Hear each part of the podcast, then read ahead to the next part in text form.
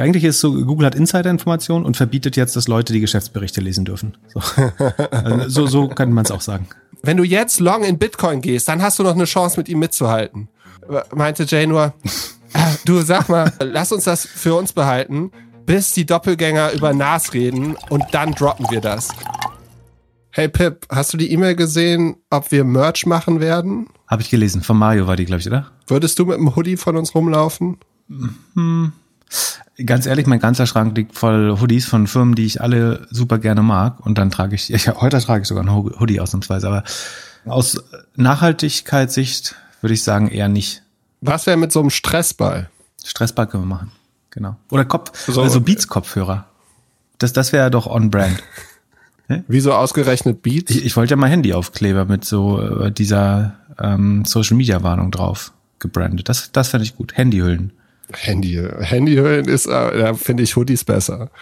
Kein Merch, noch kein Merch. Dann hätte ich mal wieder eine Online-Marketing-Frage für dich. Oha. Wenn du jetzt so ein Growth-Berater bist und dich ein Podcast-Player anruft, er, würde sagen, du Pip, hier, wir haben hier den besten Podcast-Player, den du überhaupt haben kannst und so. Wir brauchen jetzt nur noch ein paar Nutzer da drauf.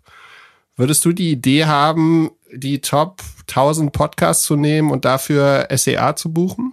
Das wäre wahrscheinlich nicht meine erste Idee, sondern ich glaube, das funktioniert schon ähm, am besten noch über exklusiven Content. Ähm, aber das ist halt auch schwer und da ist die Konkurrenz sehr groß. Aber ich weiß, dass äh, viele der, der, wie heißt das, Challenger-Brands, so Podimo und so, unter anderem auf unseren Podcast und viele andere Namen Werbung stellen. Ich meine, du hast eine Chance, nämlich, dass du Leute, die das erste Mal Podcast hören, die kriegst du, glaube ich, damit. Sagen, die noch nicht mal wissen, was ein Podcast-Player ist und dass man das typischerweise, oder dass die Mehrheit der Leute es bei Apple oder Spotify hört. Die sind noch total unentschieden, was eine Brand angeht, wahrscheinlich. Und vielleicht sogar noch nicht mal Spotify-Kunde für die könnte das klappen. Und es sind ja viele neue Leute ähm, sozusagen in die ins Podcast-Universum reingekommen letztes Jahr. Von daher will ich es nicht als vollkommen unerfolgreich. Also es kann schon funktionieren oder man kann das testen, spricht ja nicht dagegen, das zu testen. Ich könnte mir vorstellen, dass es inzwischen, ich glaube, wer weiß, dass es Podcasts gibt, der hört die jetzt auch inzwischen. Und da hat, also der größte Treiber war da ja. Wer war der Treiber da immer? Ich weiß es nicht. Für Dr. Drosten, oder? Ach so, der Podcast. Ich glaube, der hat die, meist, die meisten neuen Podcast-Hörer rekrutiert. Ja, jetzt wahrscheinlich Obama. Meinst du, das bringt nochmal ganz neue Leute ins Medium? Es bringt auf, es hält auf jeden Fall die Altersgruppe, glaube ich, drin. Hm, hält's drin. Ja.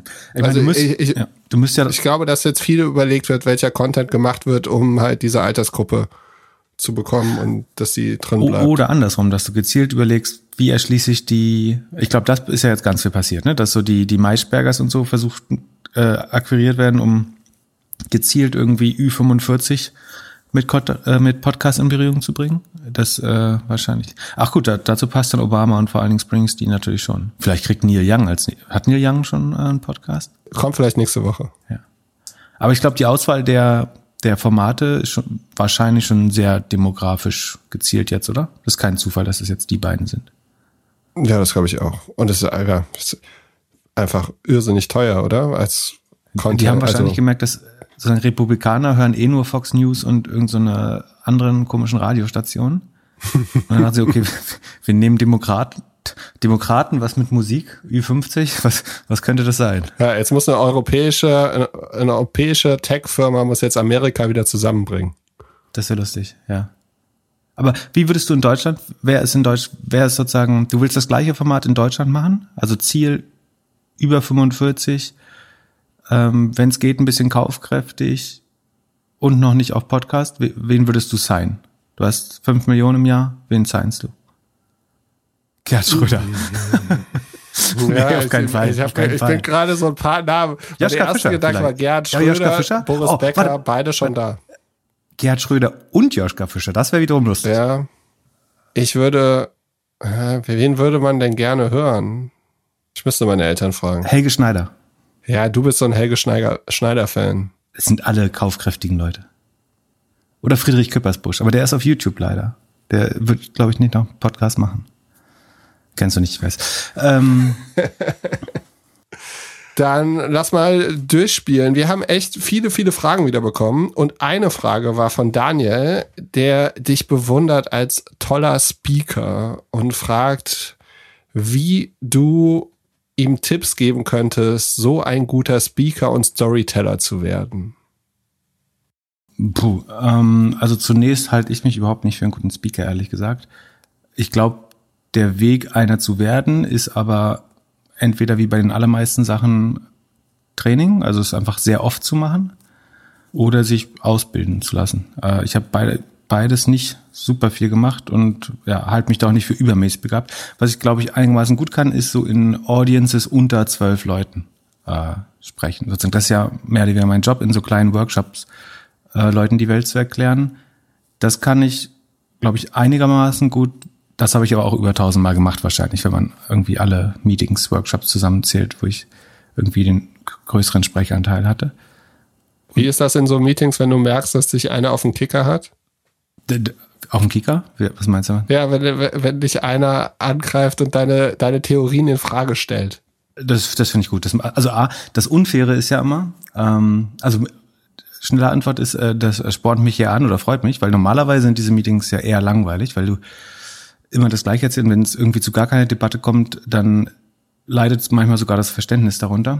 Ähm, das Unfaire ist ja aber, dass du die allermeisten Fragen schon gehört hast. Das ist so, als ich würde ja auch nicht mit Julian Reichel über die Bild diskutieren, weil der jedes Argument 10.000 Mal gehört und pariert hat. Da kannst du nur verlieren. Und äh, deswegen ist es insofern unfair. Also ich habe da keine Angst oder so, wenn jemand, äh, also im schlimmsten Fall ist eine Chance, dass ich doch noch was zu, zu, dazu lehre, lerne. Das äh, freut mich dann sogar sehr. Und wenn nicht, schärft es nur weiter meine Argumente. Und wie gesagt, die meisten Fragen habe ich schon gehört. Das war auch so ein bisschen der Grund, warum ich versucht habe, mich da weiterzuentwickeln, weil man dann fast so ein bisschen zynisch wird. Also man sagt den Leuten dann vorher schon die Fragen. Also ich habe dann so eine Q&A-Slide, wo die zehn häufigsten Fragen draufstehen und dann streichen die Leute am Ende ihr Notizenzettel durch, weil das halt genau die Sachen sind.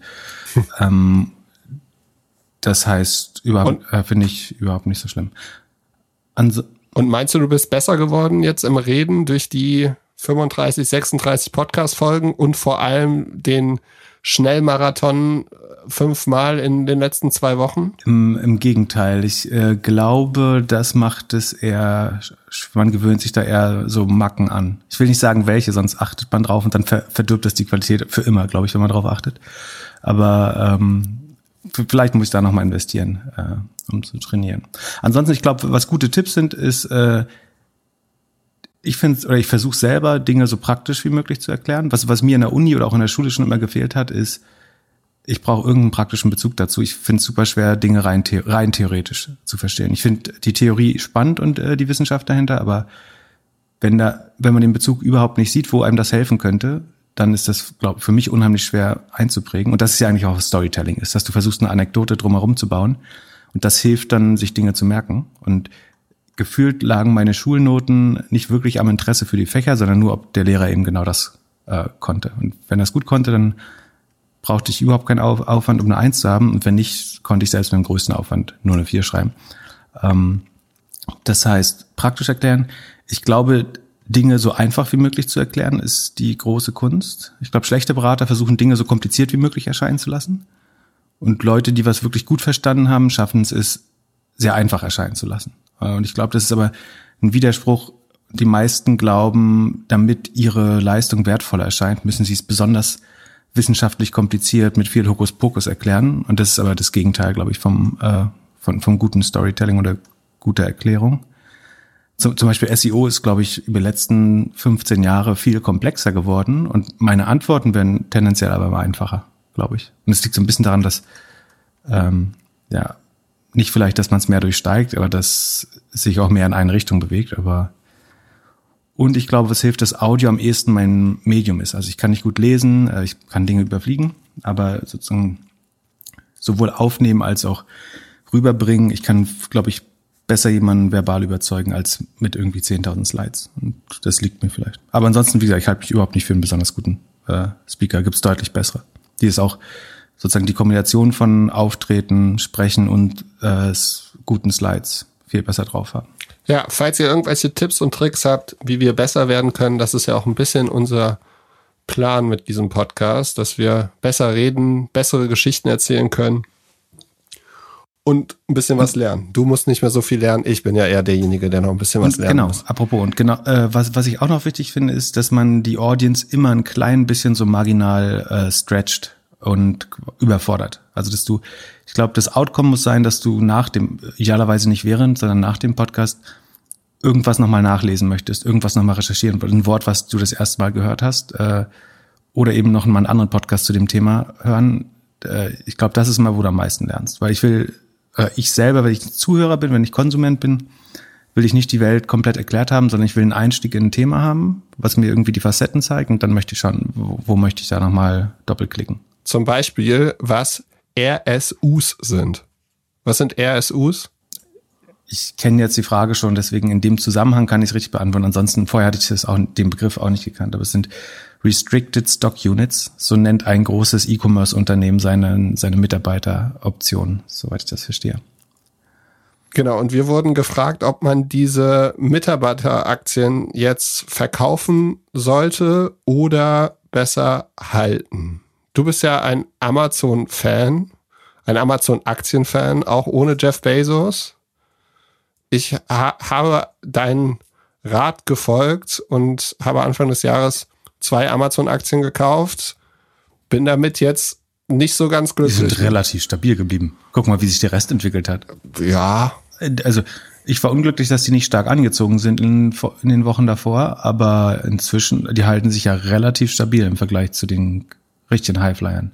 Ja, da müssen wir später nochmal drüber sprechen. Ja. Aber was würdest du machen, wenn du jetzt ein Top voll Amazon-Aktien hättest und ein bisschen oder miterlebt hast, wie die sich in den letzten Jahren vermehrt haben, was du ja auch als, als Shareholder oder als Aktionär gemacht hast, würdest du dann dein Klumpenrisiko minimieren oder würdest du immer noch sagen, Amazon ist eigentlich das beste Unternehmen der Welt?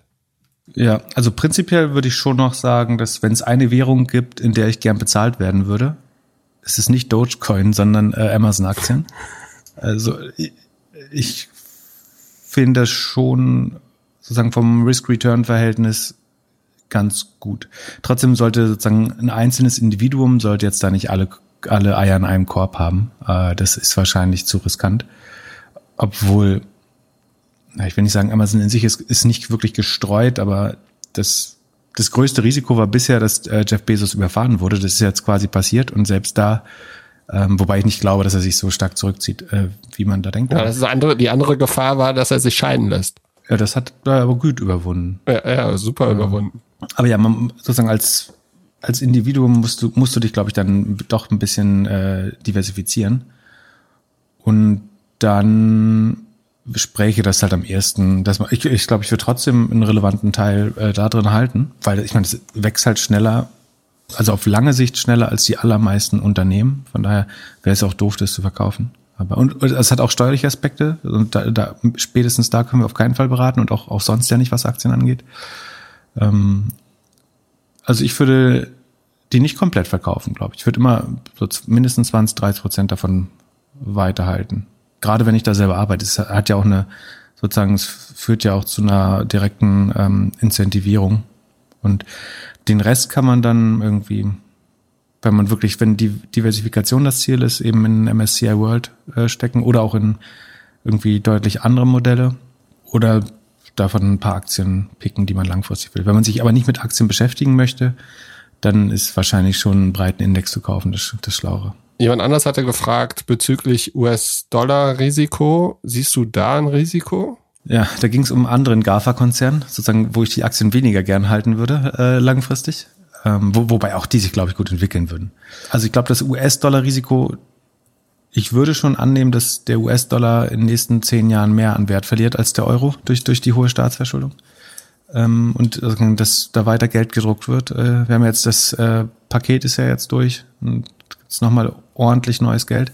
Und die Inflationserwartung steigt auch stark. Von, die Frage ist, ob sich das lohnt, als Privatperson sich dauerhaft dagegen zu hatchen. Da würde ich fast sagen. Also gerade langfristig, kurzfristig kann man da mal irgendwelche Zertifikate oder Hebelprodukte kaufen, um das abzusichern. Also wenn du weißt, du hättest jetzt massive Angst, dass der Dollar nochmal zehn Prozent an Wert verliert äh, bis zum nächsten Jahr.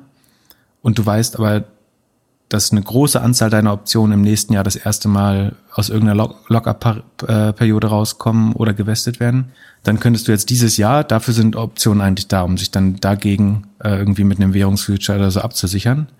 Aber das ist trotzdem für den normalen Anleger, also normalen Konsumenten äh, kaum sinnvoll, glaube ich. Also speziell gegen das Währungsrisiko würde ich mich da nicht absichern. Und ansonsten gilt eigentlich das Gleiche, dass ähm, dann da wieder in einem Konzern oder sozusagen, wenn die einzigen Aktien, die du hast, die, die ESOPs an der Firma, wo du arbeitest, dann ein bisschen davon vom Tisch zu nehmen und äh, da, damit verbunden war auch die Frage, glaube ich, sozusagen, man würde das nicht jeden Tag in Robinhood anschauen wollen sich und ständig restrukturieren. Ich glaube, gerade dann ist eben so ein äh, MSCI World All Countries das richtige Mittel, um zu sagen, von den Optionen, die ich zugeteilt bekomme, übe ich jedes Jahr vielleicht die Hälfte aus oder auch zwei Drittel und steckt das dann vielleicht in der MSCI World oder ein paar Sachen, von denen ich so eine Langfrist-Conviction habe. Also dass ich sage, ich möchte ESG-konform investieren, dann mache ich Hälfte MSCI, Hälfte ESG-konform oder auch vielleicht alles ESG. Das hat wahrscheinlich hohe, wird wahrscheinlich den MSCI World aus, outperformen, wenn wir mit unserem Thema vom letzten Mal äh, ein bisschen in der richtigen Richtung äh, gepiekst haben so würde ich das wahrscheinlich machen. Also es ist nicht, ich glaube, man kann, das wäre nicht seriös, jemandem zu raten, bloß weil wir das Unternehmen mögen oder nicht mögen, dass man jetzt da 100 Prozent seiner ESOPs ewig behalten soll. Genau. Bevor wir weiter rumreden darüber, einmal kurz bitte ein Disclaimer. Ich habe gerade gesehen, wie er ein bisschen was getrunken hat. Ich wollte dir das Zeichen geben, dass du den Disclaimer sprechen kannst. Äh, es gibt, es gibt halt ein, ein leckeres Roggenweizen aus meiner Heimat von der äh, Störtebecker Brauerei. Ja, ihr solltet nicht handeln aufgrund äh, der Informationen, die ihr haltet oder unseren Einschätzungen. Ähm, das ist keine Anlageberatung. Wir kennen euer Risikoprofil nicht äh, und eure finanzielle Situation. Das kann keine echte Recherche ersetzen.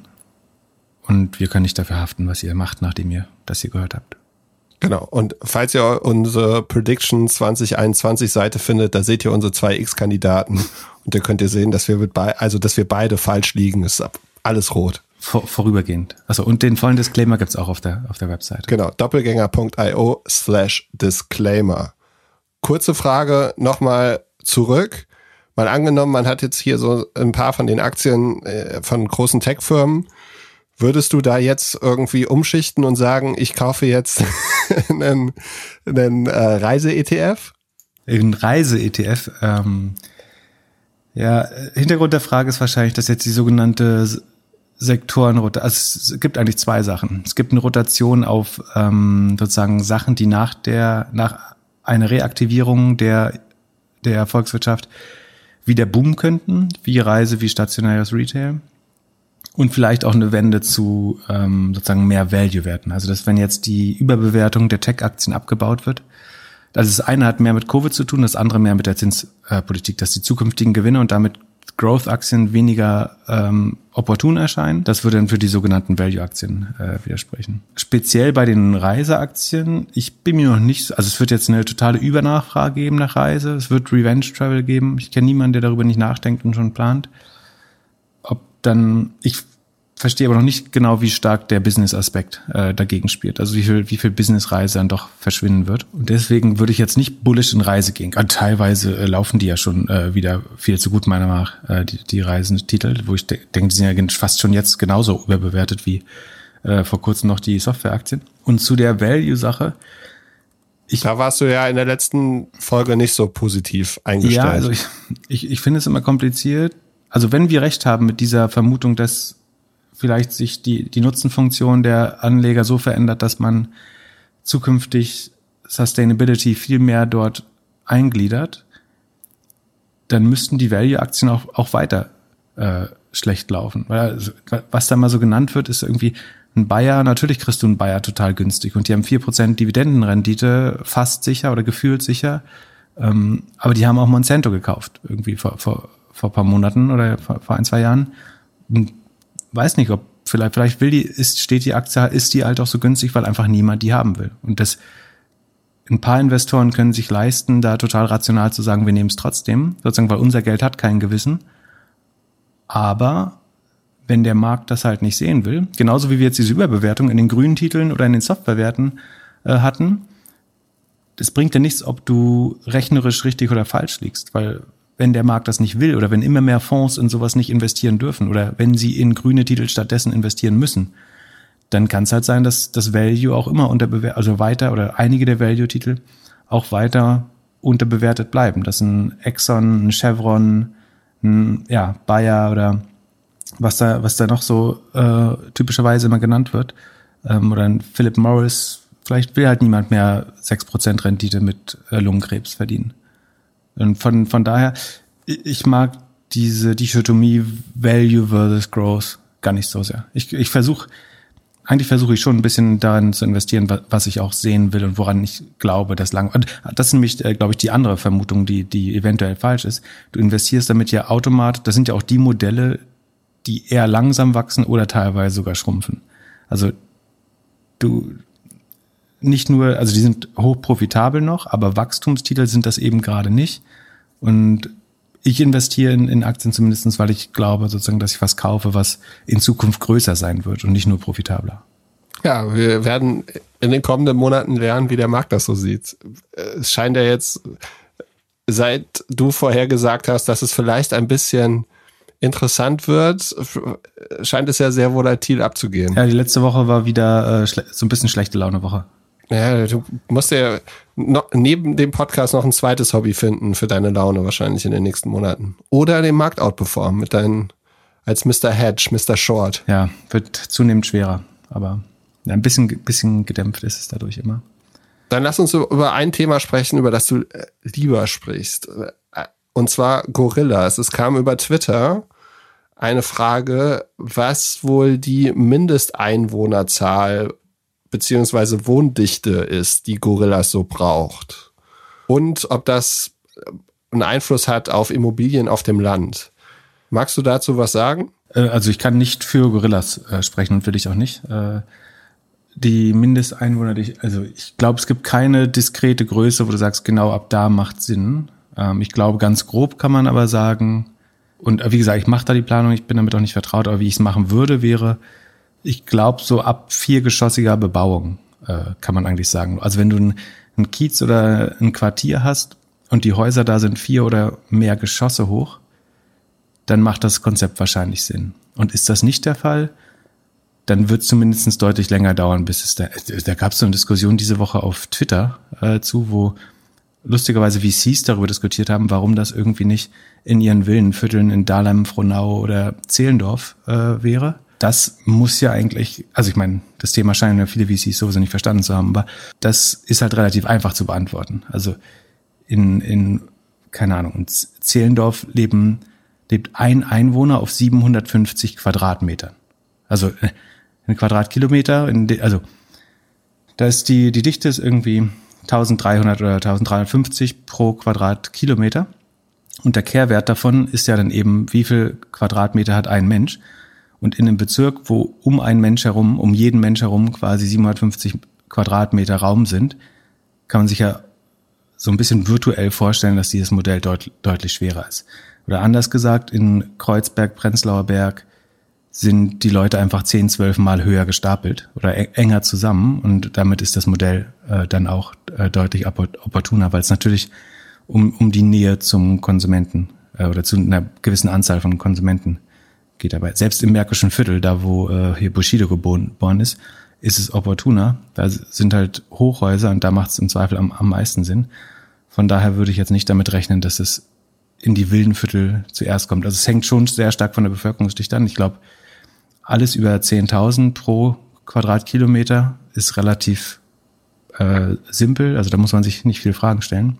Das Beste ist übrigens so äh, Wien, glaube ich. Da leben im im, im achten Bezirk Josefstadt auf einem Quadratmeter 25.000 Einwohner. Das ist sozusagen der, der, nicht, nicht der Sweet Spot, sondern sozusagen die absolute, der absolute Traum äh, für so ein Modell. Oder in London ist es halt irgendwie Kensington, Shoreditch, Islington, Camden, so, äh, die, die so ähnlich dicht sind wie die Berliner äh, Viertel. So stelle ich mir das vor, glaube ich. Und ich wär, würde mich wundern, wenn man nicht so ähnlich äh, daran geht. Aber das heißt auch, dass irgendwie Tiergarten, ich weiß nicht, sag mal ein Beispiel aus Hamburg, damit es jetzt nicht so Berlin, das bringt auch nichts, wenn ich was sage, was dann niemand kennt, aber wenn du ein Villenviertel hast, auch wenn die Leute da furchtbar reich ist, die essen ja deswegen nicht mehr, nur besser. Ähm, das heißt, da macht das äh, nicht so viel Sinn. Und wenn es so Gründerzeithäuser, fünf Etagen, 20, 30, 40 Parteien in einem Haus sind, das sind, glaube ich, so die Quartiere, wo das sehr gut funktioniert, das Modell. Und achso, die Frage war, ob jetzt Gewerbeimmobilien auf dem Land deswegen äh, nicht bangen müssen. Also, was wir jetzt gesagt haben, sagt er schon, auf dem Land wird es wahrscheinlich eher nicht das Modell sein. Ich glaube, da ist Picknick vielleicht auch äh, viel, viel sinnvoller, viel näher dran. Und ich glaube, ein Phänomen, was wir aber haben, ist, dass wir so eine Zweiteilung der Gesellschaft fast haben zwischen ländlicher Bevölkerung und wirklichen Großstädten. Und dann gibt es irgendwas dazwischen noch, die Universitätsstädte so mit 50 bis 200.000 Einwohnern. Aber jemand, der wirklich auf dem Land wohnt, der hat ja noch nicht mal von, von Uber was gehört, geschweige denn, dass Amazon ihm Lebensmittel liefert oder Rewe. Ähm, das schon gar nicht, dass jemand ihm, zehn Minuten äh, Lebensmittel bringt. Das heißt, ich glaube, technologisch und von der Bequemlichkeit entstehen da fast zwei verschiedene Gesellschaften. Und auf dem Land ist dieses Milchmann-Prinzip, glaube ich, viel stärker. Auch das wird eigentlich ja erst richtig cool, wenn du eine gewisse Dichte hast, also, so dass du nicht nur einmal die Woche oder nur an einem bestimmten Slot jeden Tag, sondern an mehreren Slots äh, beliefert werden kannst. Aber ja, so, so würde ich das sehen. Ich kann, mir, ich kann mir nicht vorstellen, dass sich jemand beschwert hat, der irgendwie ein Haus mit einer Einfahrt hat, dass er das dass er Gorillas oder andere Sachen nicht nutzen kann. Also ist die Erwartung dann auch, dass man mit dem Scooter oder mit, mit dem Car2Go irgendwie nach Hause fahren kann? Ja, ich meine, die, die Frage ist trotzdem, ja, ich meine, gefühlt ist für die der Wocheneinkauf auch fast, wenn du auf dem Land wohnst, ist es, glaube ich, fast ein Highlight. Ich glaube, wenn du in der Stadt wohnst, ist es eher nervig, auch weil Verkehr viel komplizierter ist und viel stressiger. Auf dem Land ist ein Wocheneinkauf teilweise auch noch, also wenn ich an meine provinzielle Provenienz denke, dann äh, da ist der Einkauf vielleicht gar nicht so verpönt äh, wie, wie bei uns. Ja, weil also wenn du aufs Auto angewiesen bist, dann kannst du auch im Supermarkt vorbeifahren und dann triffst du im Supermarkt die, die Leute, die du in der Stadt irgendwie auf der Straße treffen würdest. Stimmt, genau, das ist auch ein Teil des gesellschaftlichen Lebens wahrscheinlich. Aber trotzdem, die Leute werden aber auch älter und ähm, selbst wenn du selbstfahrende Autos hast, dann immer noch die Einkäufe zu schleppen, macht dann vielleicht auch nicht so viel Sinn so eine Art Picknick werden wir schon brauchen, so überaltert wie die Bevölkerung. Ich habe gedacht, die reichen VCs haben Haushälter. Ich meine jetzt auf dem Land. Und lassen sich die Sachen bringen und auf dem Land, ja, Essen auf Rädern kommt dann wieder. Ja, genau, du brauchst eigentlich auch so Lieferdienste noch. Aber das macht ja die AWO und so dann da lokal. Das Lieferando des, des Dorfs ist die AWO. dann ein, eine weitere Frage. Ich, ich meine, es wäre für ein Jobinterview gewesen. Und zwar eine Marktplatzfrage. Wie würdet ihr vorgehen, wenn ihr einen Two-Sided Marketplace habt und die Features und Anpassungen identifizieren muss, müsst, um die Nachfrage zu verzehnfachen oder zu verbessern? Bescheidene Ziele setzen ist immer schon mal gut. Ähm. Ja, ja, generell fand ich, also wenn ich die Frage so in einem Jobinterview bekommen hätte, äh, hätte ich sie erstmal auseinandergenommen. Ich habe es ja noch ein bisschen vereinfacht vorgelesen, ich, äh, aber schon wirklich eigentlich jedes Buzzword drin, was man so drin haben muss. Äh, ich habe vielleicht Retention noch vergessen. Es sollte nicht nur zehnfacher Umsatz, es sollte auch noch eine langfristige Retention sein. Ja, vor allen Dingen ist halt ein bisschen unspezifisch und ohne das Modell zu kennen, dann, also Two-Sided Marketplace ist schon das Modell, aber schwer da jetzt also erklär erstmal, was ein Two-Sided Marketplace ist. Was ist der Unterschied zwischen Marketplace und einem Two-Sided Marketplace? Dass du auf beiden Seiten äh, viele, viele Parteien hast, würde ich sagen. Also das ist Nachfrage. Okay. Also und ein One-Sided Marketplace? Gibt's, ist dann nur ein Shop? One-Sided Marketplace. also ist, oder ich habe ein Verständnisproblem. Aber in, in, auf dem Marktplatz treffen sich ja immer Angebot und Nachfrage. Ähm, warum man das so äh, tautologisch bezeichnet, habe ich mir noch nie drüber Gedanken gemacht. Ähm, also ein Marktplatz ist auch, theoretisch ist auch ein Online-Shop ein Marktplatz. Das wäre dann ein One-Sided Marketplace, wo auf einer Seite nur eine Partei steht und auf der anderen viele. Aber eigentlich treffen sich schon auf beiden Seiten viele Leute in der Regel. Weiß nicht. Muss cool. Und Features und Anpassungen. Beispiele für. ja. Habe ich noch nie. Noch, Gib ich dir als Hausaufgabe für nächste Woche. Noch nie drüber Gedanken gemacht. Klingt tautologisch auf mich. Ähm, genau. Also man möchte, man sucht nach Features, um die ausdrücklich die Nachfrageseite zehnfach zu steigern. Also mal würde ich das Angebot mindestens um 50-fach steigern. Genau, das ist auch der Tipp, den ich immer geben würde. Ich glaube, die, die drei Haupttreiber für Kundennutzen in einem Marktplatzmodell, also einem Aggregationsmodell, sind Inventar, Inventar und Inventar. Das heißt, das, was die Anziehungskraft von Marktplätzen in der Regel ausmachen, ist, ausmacht, ist, dass dort mehr Inventar ist, mehr Breite und mehr Tiefe im Sortiment als in jedem einzelnen Shop äh, im Internet. Deswegen gehen Nutzer zu Marktplätzen. Wir gehen zu Airbnb, weil dort eben mehr Ferienwohnungen sind, als wir selber recherchieren können aus dem Reise, äh, aus dem, wer ist das, Reisebürokatalog. Wir gehen zu Amazon, weil es dort mehr Artikel gibt als im Laden um die Ecke oder in jedem Online-Shop. Sozusagen das Inventar breit und tief, das heißt sozusagen so, viele Kategorien wie möglich, aber auch alle, alle Brands, alle Preisklassen. Das ist eigentlich der Grund, warum Nutzer Marktplätze aufsuchen. Und wenn man, wenn jemand, also andersrum aufgezäumt, wenn du uns das Gefühl hast, deine Nachfrage ist um den Faktor 10x zu klein, dann liegt das wahrscheinlich daran, dass es halt noch gar kein Product Market Fit gibt. Also das wiederum liegt dann daran in der Regel, dass sozusagen das Inventar und das Produkt nicht ausreichend gut ist, weil wenn du Product Market Fit hättest und das heißt dann eben auch, dass das Inventar schon sehr gut ist, dann brauchst du eigentlich nur noch Marketinggeld draufschieben und das fängt an, sich zu drehen, das Flywheel. Also wenn man sozusagen das subjektive Gespür hat, ich brauche noch einen 10x Nachfragebooster, dann liegt das Problem wahrscheinlich eben doch im Angebot.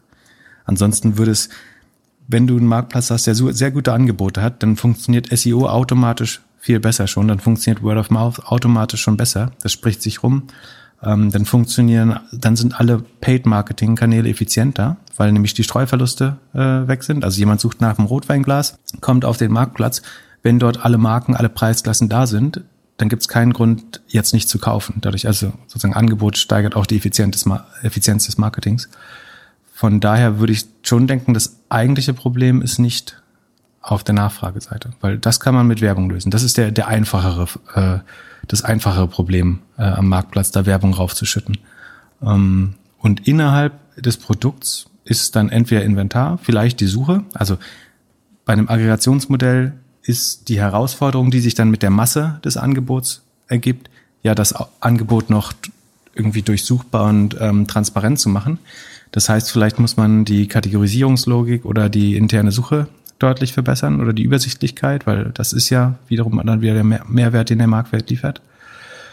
Ähm, und das dritte kann irgendwie ein Trust-Problem sein, was man noch überkommen muss. Also, dass Leute dem Marktplatz einfach oder den Parteien auf dem Marktplatz nicht vertrauen. Und das kann man halt entweder mit Social Proof, also dass man sagt, hier wurden schon 14 Milliarden Produkte drüber verkauft, oder mit irgendwelchen Garantien ähm, dann lösen. Das hat eBay so mit PayPal und der Käufergarantie damals gemacht. Amazon macht das sozusagen, indem es dafür sorgt, dass der Kunde immer seinen Willen bekommt.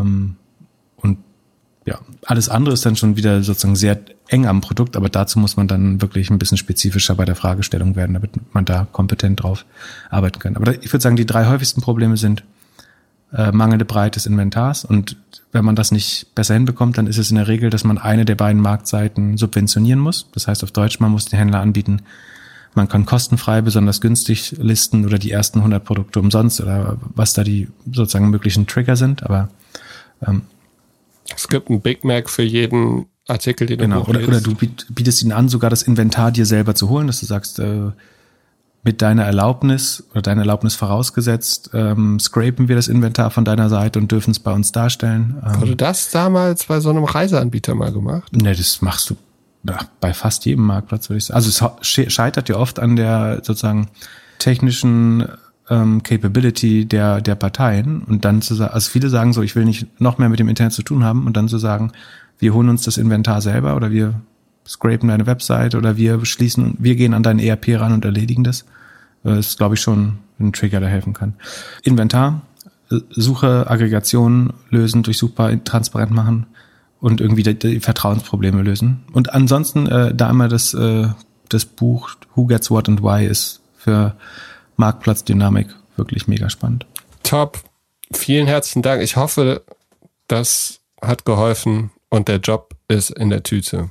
Sonst ein großes Wachstum, was du mir erzählt hast, war TripAdvisor. Du meintest, die haben Subscription announced, nachdem das Twitter schon gemacht hat und haben da auch gutes Feedback für bekommen an der Aktien oder wie an der Börse oder wie sieht das aus? Ja, also das Absurde ist schon mal, dass die während Corona sich verzweieinhalbfacht haben.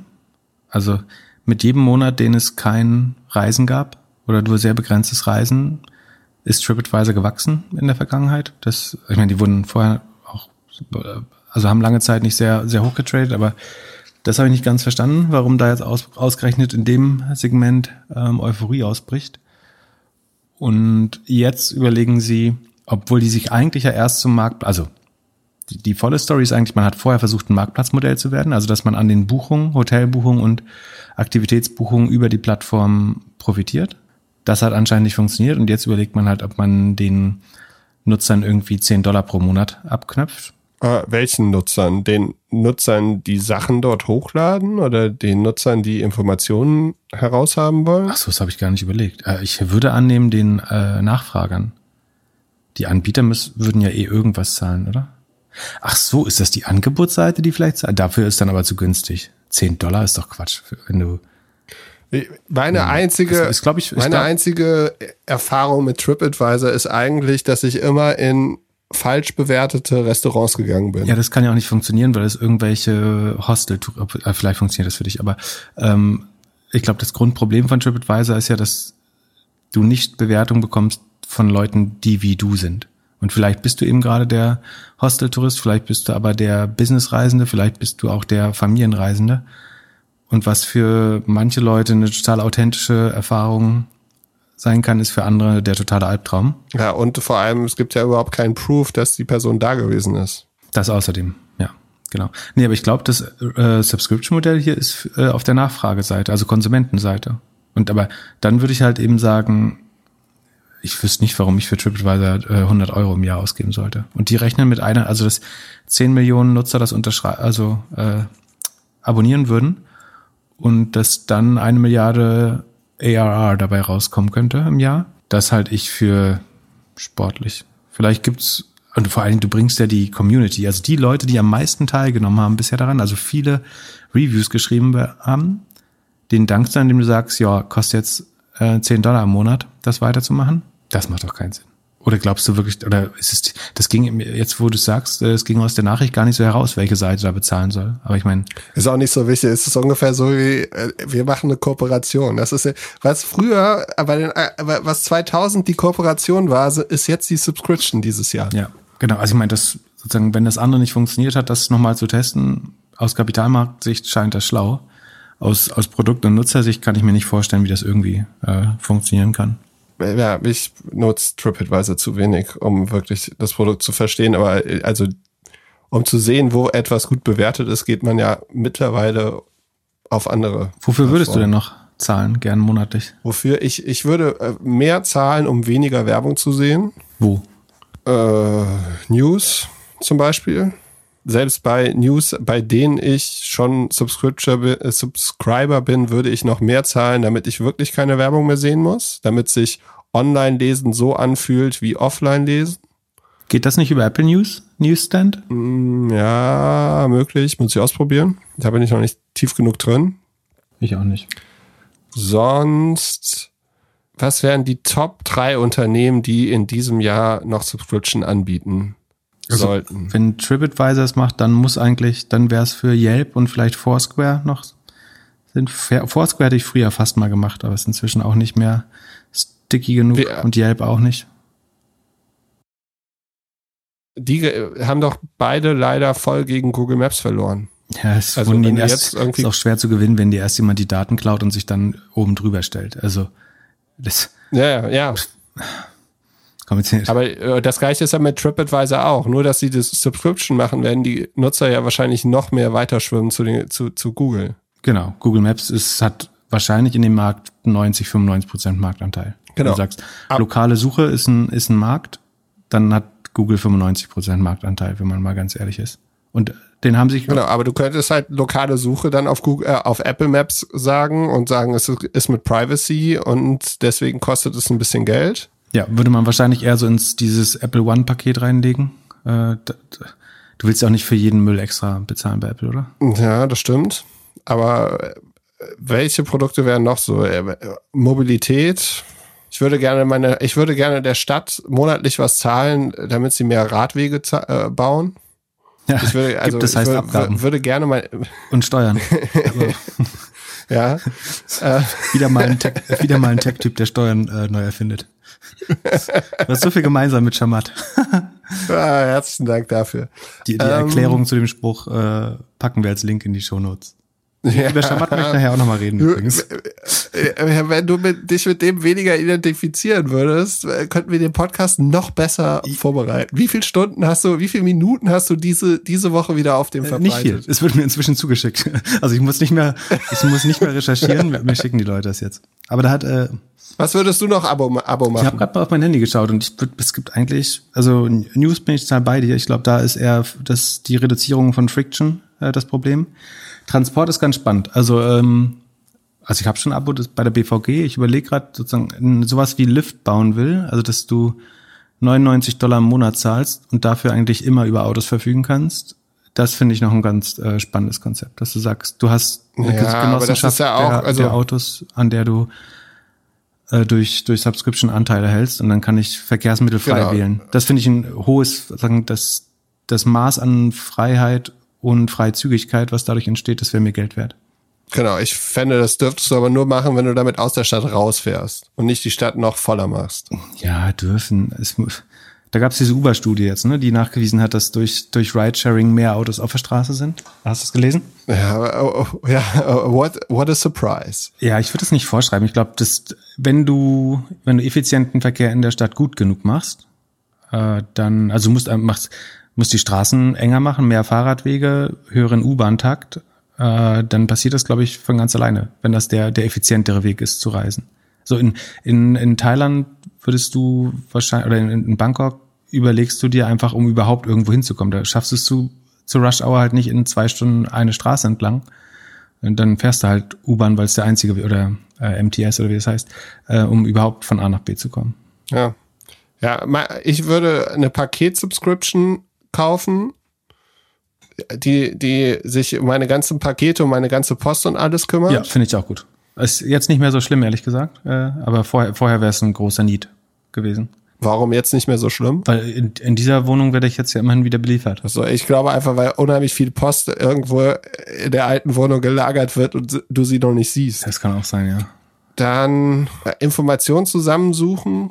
Ich könnte mir vorstellen, dass beim Banking ein bisschen was passiert. Also sicher, Zahlen, so Premium-Kreditkarten-Sachen. Das hast du ja aber, aber das ist, das ist eine alte Bank, von der du gerade sprichst. Da funktioniert es genauso. Du ja, bezahlst einen Monatsbeitrag und dafür kriegst du Bankdienstleistung. Aber du bist ja zu einer Bank gegangen, wo du nichts bezahlst und dich wunderst, wie sie Geld verdienen. ja, und äh, bei, äh, ja, würde es sich bei Essen lohnen? Nicht ah, so ein, ach doch, so ein, äh, so ein Biokorb, äh, das finde ich auch sinnvoll. Machen wir aber eigentlich schon. Kann ich sehr empfehlen. Kriegst einmal die Woche so Überraschungsessen. 20 Euro oder so oder 15 Euro schult ein bisschen die Kochfähigkeiten, wenn du äh, aus 14 Pastinaken und einer Zwiebel äh, eine Woche leben sollst. und eine Porree-Stange. Wie happy bist du mit Zoom? Als Produkt? Zahl ich, ich bin zahlender Kunde. Äh, sonst, sonst ist dir nicht aufgefallen, dass wir zwei Stunden hier miteinander reden. Das würde mit der äh, Nicht-Subscription nicht gehen. Ja, doch. Und als Aktionär? Äh, ich bin ja nicht mehr, ich glaube, ich bin nicht mehr Aktionär bei Zoom, oder? Ich habe oder habe ich noch so 100 übrig behalten? Sekunde, weiß ich tatsächlich nicht mehr. Oh Gott, ist das peinlich. Nee, habe ich egal, dann äh, Zoom finde ich hat äh, erstaunlich gute Zahlen äh, geliefert. Was heißt erstaunlich gut? Also die haben Sekunde, lass ich mal schauen. Bin ich überhaupt in der richtigen Aktie drin? Ja. In der anderen Zoom-Aktie? Die haben äh, 880 Millionen Umsatz gemacht, im, nur im Q4. Bruttomarge 70 Prozent. Die könnte noch besser werden, aber es es scheint so, als wenn sich die Einkaufskosten für, für Videoweb wirklich erhöht haben, weil äh, auch die ne, sozusagen eine relativ niedrige Marge haben. Aber kaufen die das noch ein? Ja, du musst ja irgendwo bei AWS und so schon das kaufen, oder? Aber die, also wie auch immer, die operative Marge äh, hat sich äh, verbessert auf 41 Prozent. Das ist echt gut. Also es gibt einen sehr, sehr schönen Operating Leverage. Je mehr, also sie haben, Moment, also ganz vorne. Operating Leverage musst du mir nochmal erklären. Das ist einfach gesagt, wenn deine Kosten langsamer wachsen als deine Umsätze. Dann ist es nämlich so, sagen wir, du hast eine Million Umsatz und 900.000 Euro Kosten, dann hast du ein EBIT von 100, also ganz stark vereinfacht. Ähm, also von äh, 100.000 in dem Fall. Und wenn du jetzt 100.000 Euro Umsatz mehr machst und sich die Kosten nicht bewegen, dann hast du 10% Umsatzanstieg, aber dein, Ums dein Gewinn hat sich verdoppelt.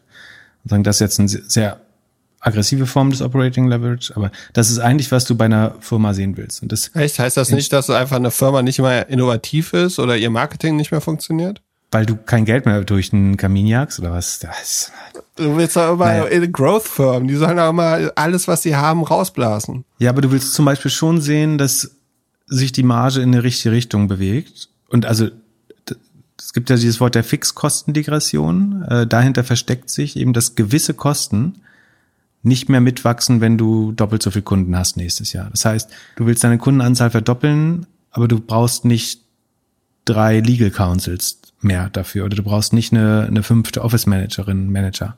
Du brauchst nicht, ähm, ja, gewisse Gemeinkosten fallen nicht doppelt so hoch an.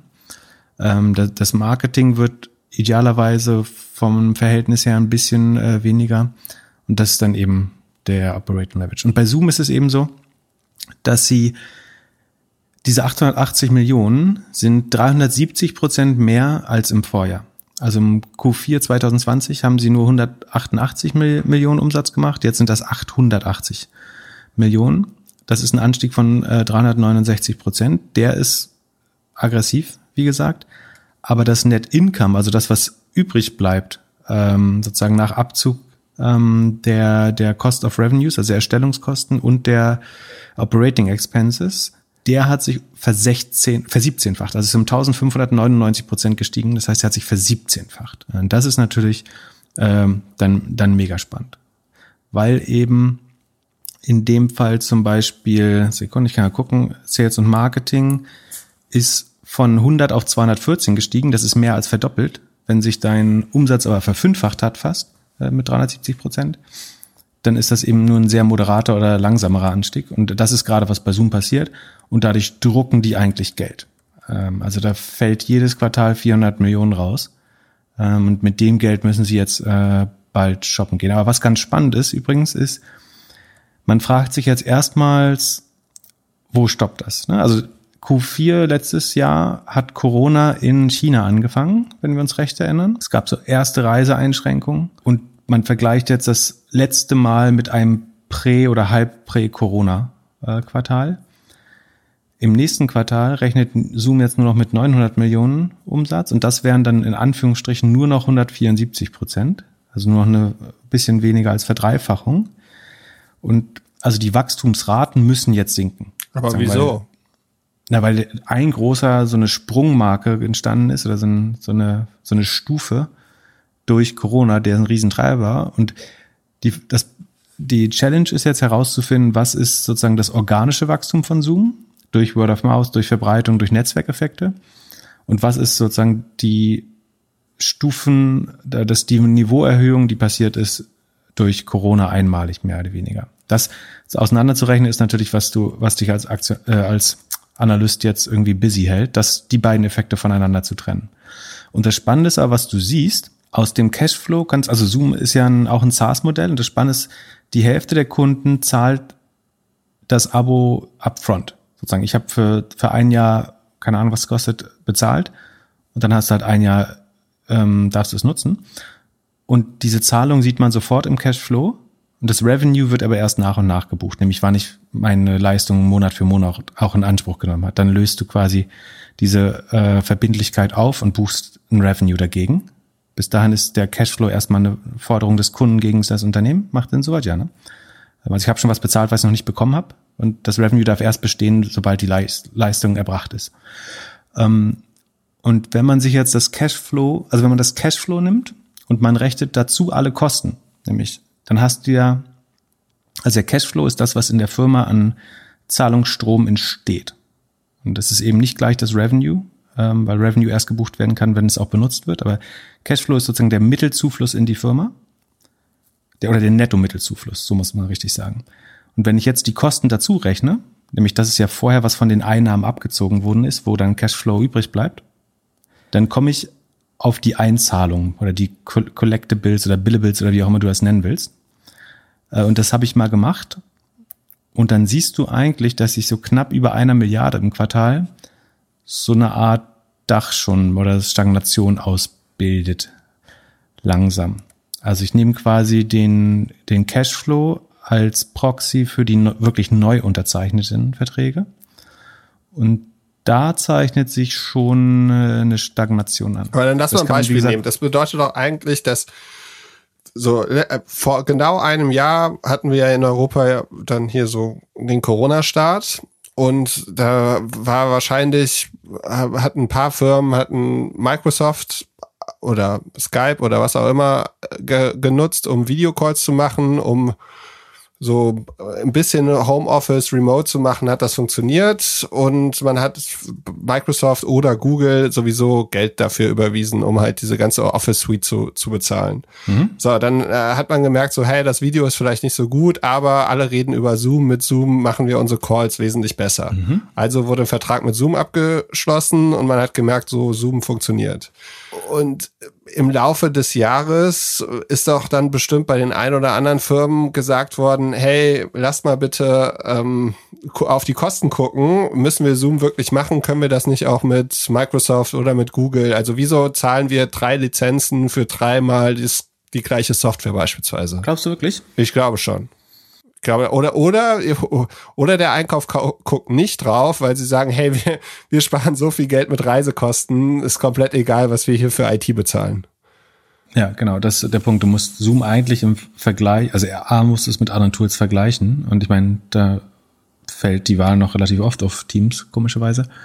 Ähm, und du musst gegen Reisekosten rechnen und als Anteil des Gesamtarbeitsplatzes. Also was sind das? Das sind irgendwas zwischen 50 und 100 Euro pro Arbeitsplatz, die du zahlst.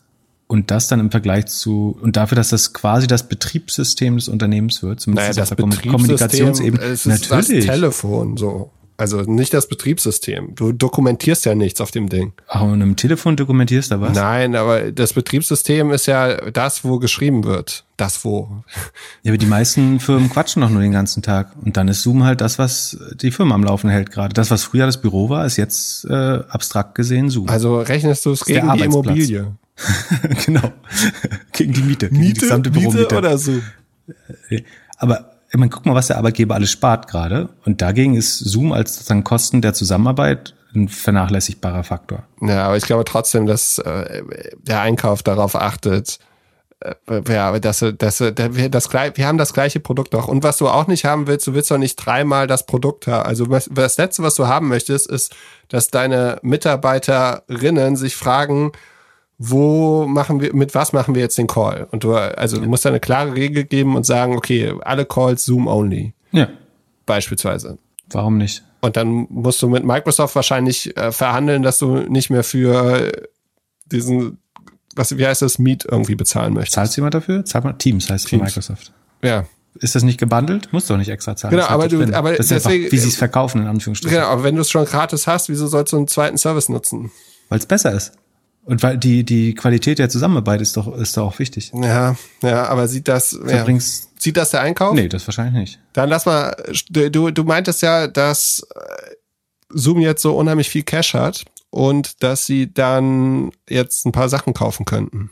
Sollen wir mal die Top 3 machen, die sie kaufen sollen? Können wir gern machen.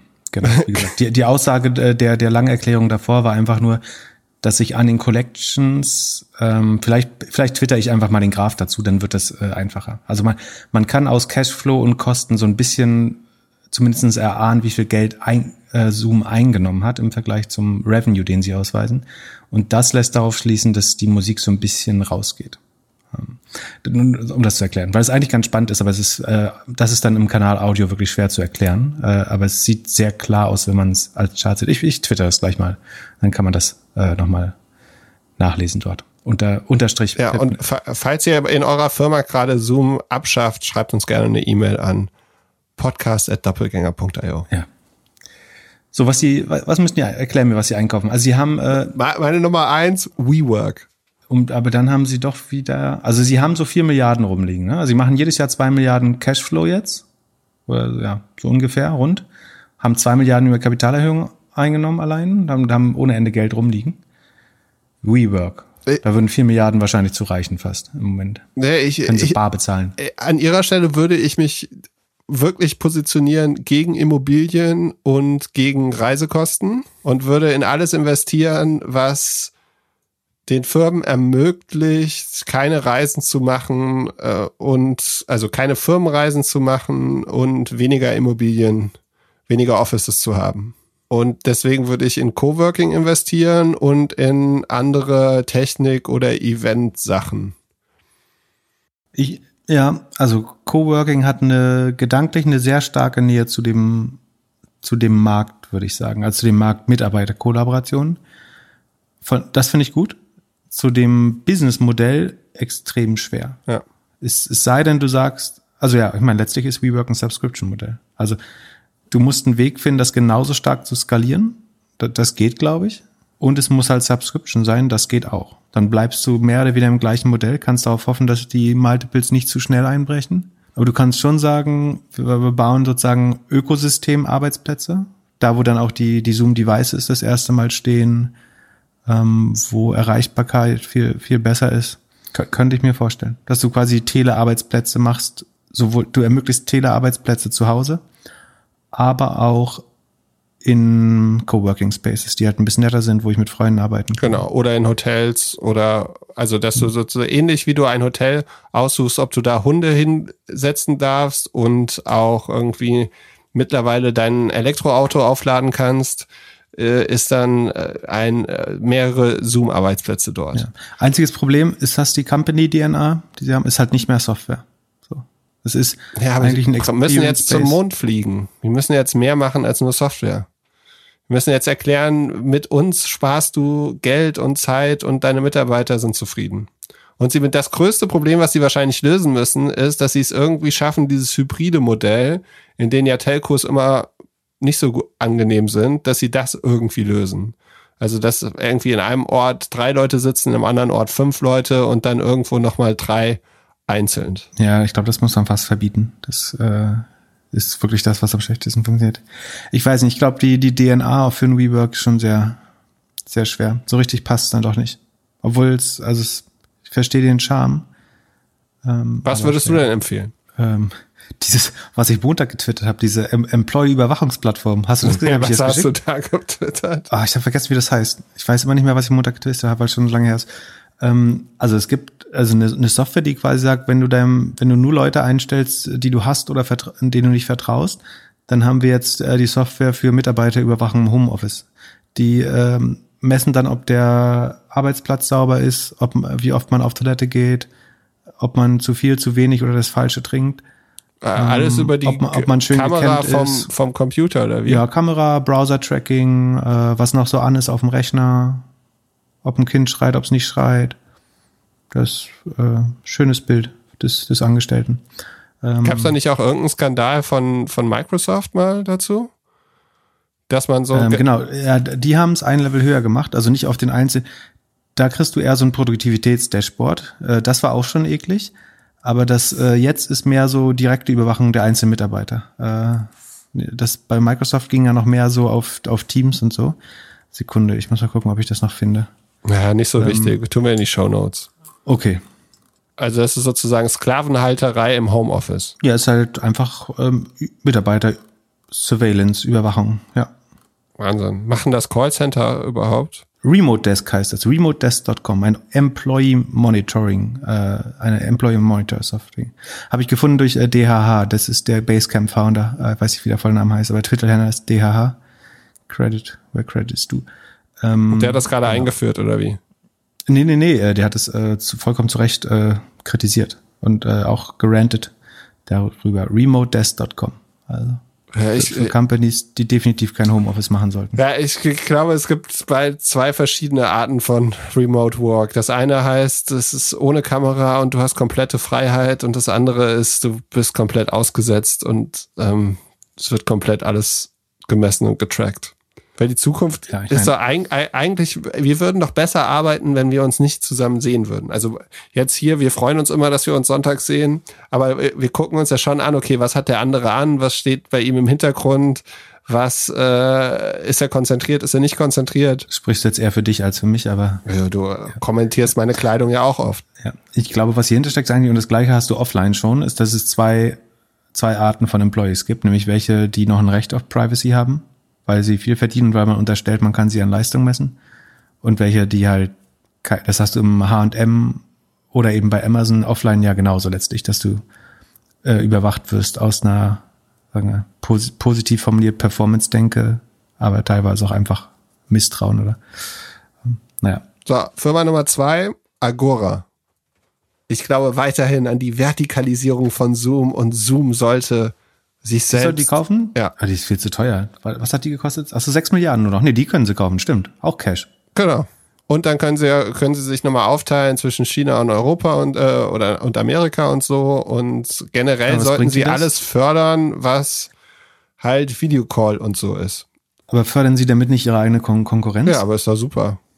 Dass sie andere, also andere Audio- und Videolösungen äh, auf Agora aufbauen lassen, die dann Konkurrenz zu Zoom sind? Ja, solange sie den Nutzer haben und das irgendwie alles zusammenspielt, ist das doch super. Äh, sie brauchen ja ein bisschen Produktinnovation und alles weitere. Und wenn sie so der Standard sind für Videocalls, egal wie es verpackt ist, ist es doch perfekt. Und sollten die stattdessen nicht lieber so eine Art Inkubator bauen, dass sie sagen, wir versuchen Modelle, die eben Zoom für Arztpraxen, also Telemedizin, Zoom für Unterricht, Zoom für Finanzberatung, Zoom für Fitness, Zoom für Kochschulen, genau. also eher so eine so eine Beschleu oder Accelerator-Programm, wo wir sagen, alle Modelle, wo Video eine wichtige Rolle spielt, die beschleunigen wir, weil das sozusagen eine Hebel auf unser Geschäftsmodell. Genau, das wäre sozusagen die Agora-Konkurrenz. Und ja, ich bin mir nicht so sicher, ob so Inkubatoren in so großen Firmen ganz gut so gut funktionieren. Deswegen würde ich eher einen Zukauf machen. Sie können mit Ihrem Know-how eigentlich eher so ein kostenloses Agora für Video anbieten, worauf andere aufbauen können. Und dann sehen Sie die Daten davon und können sozusagen, was spannend wird, dann fördern, kaufen, ersticken. Ersticken. Du bist echt gut gelaunt heute. Ich hoffe, ich hoffe, die Märkte gehen wieder, es wird wieder grüner, damit wir hier wieder ein bisschen mehr gute Laune Pip haben. Apropos gute Laune, äh, C3 AI. meine, meine neue Lieblingsaktie. Ja, aber da hast du ja nichts mit verdient. Da hast du nur recht Nee, gehabt. die kon konnte man nicht gut shorten. Nee, ja, und ich, ich, ärgere mich vor allen Dingen, wie gesagt, dass ich die nicht bei 170 schon äh, gesehen habe. Die sind jetzt weiter auf 95 gefallen, nachdem sie am Montag Zahlen gebracht haben. Als C3 AI-Erinnerung ist die ähm, was ehemals C3 Energy, dann C3 ähm, IoT und jetzt C3 AI ist gegründet von Tom Siebel. Ja, genau. Tom Siebel habe ich mal kurz auf Wikipedia nachgeschaut. Der scheint ja echt groß zu sein. Ja, es war eine Größe, vor 20 Jahren zumindest.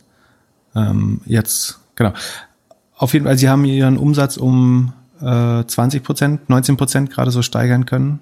Und die Marge bleibt aber bei minus 38 äh, Prozent da weißt du aus deinem bisherigen Rule of 40 Wissen, dass das kein gutes Verhältnis ist, wenn du nur 20 Prozent wächst und auf 40 Prozent verlierst, dann dauert es erstaunlich lange, dass die Firma entweder auf Break-Even oder schnelleres Wachstum kommen kann. Äh, das heißt, also ich finde, die dürfte eigentlich nur 30 Dollar wert sein, wenn überhaupt. Also beziehungsweise würde ich mir die Frage stellen, ob die auch, wenn jetzt wirklich eine Blase kommt, äh, also die Bubble burstet, die Firma das überhaupt überleben äh, kann. Weil die sind noch mit 55 mal Sales bewertet. Aber die machen auch irgendwas mit AI. Das ist ja die Zukunft. Genau, die machen irgendwas mit AI, ja. Ähm, Finde ich. Nur, nur meine, meine zweite Vorhersage da ist nicht eingetroffen. Sie haben äh, keine Ansage über eine größere Kooperation gemacht. Zumindest bis auf die an dem Freitag davor. Ähm, Aber Subscription ja. machen sie schon, oder? Ja, es ist ja ein SaaS-Modell, äh, mehr oder weniger. Aber der, der Gott aus der Maschine scheint da noch nicht zur Rettung geil zu sein. ähm, kann, werden, werden wir mal ein bisschen beobachten, vielleicht was aus C3 AI wird. Ich bin skeptisch. Ja, ist schon alles, alles verrückt. Ich habe äh, am Freitag ein Paket abgeholt bei hier meinem Postkiosk. Und dann, da kann man auch Zeitungen kaufen. Und da hatte jemand eine Zeitung in der Hand, wo vorne Bitcoin drauf stand. Und dann habe ich ein bisschen gewartet, weil sich sehr intensiv über verschiedene Strategien mit Kryptowährungen unterhalten worden ist. Und am Kiosk, am, am Hamburger Kiosk? Ja. Haben die es zu zweit gekauft? Verstehe ich nicht. Nee, der, der Verkäufer und der Käufer. Die hatten beide eine Meinung zu Bitcoin? Die hatten beide eine Meinung und Oha. sehr fundiertes Wissen zu Bitcoin. Wirklich? Ja, also ein fundiertes Wissen würde ich jetzt nicht unterstreichen, aber es war schon so, dass ich gedacht habe, okay, das ist, also es ist jetzt. Und dann kaufst du dir aber eine Zeitung über Bitcoin, ja? Also Ja. die, die Leute mit dem fundiertesten Wissen lesen, lesen die Bitcoin Weekly äh, am Kiosk. Ja, das war, äh, hat sich sehr, sehr bubbly angefühlt. Ich bin, bin mal gespannt. Du bist du immer noch, was, was meinst du, Bitcoin Ende des Jahres? 100.000 oder eher 5.000? Eher 100 als 5. Ja? Das ist doch. Ja, ja, ja, ganz sicher. Also was nicht ganz sicher. Entschuldigung. Also, äh, aber, also eher das als, eher, dass es als 5 äh, auf 5000 runtergeht, schon. Okay, 100.000 oder 30.000? 100.000. 130, 100.000 oder 40.000? 100.000. Echt? Ah, okay, ich bin gespannt. Ich bin gespannt. Ich, Ja, du hast doch jetzt diese ganzen NFTs, ah, die wir uns übrigens super im Clubhouse er erklärt haben lassen. Ähm, ich glaube schon, dass es noch genug Rückenwind hat. Und wie gesagt, wenn, wenn noch mehr CEOs durchdrehen, dann könnte so eine Art Dominoeffekt bei der Cash-Haltung von Unternehmen entstehen. Wer meinst du, announced nächste Woche irgendwas dazu? Kann zu- Äh, nächste Woche wird passiert, glaube ich. nicht. Ich glaube, Earnings Season ist fast durch. Nur noch die mit einem verschobenen Finanzjahr äh, kommen jetzt hinterher so langsam. Ach doch, CrowdStrike ist am 16. dran. Das ist äh, rechnen, rechnen nächsten Mittwoch, glaube ich. Nee, Dienstag, irgendwie so. Übernächsten.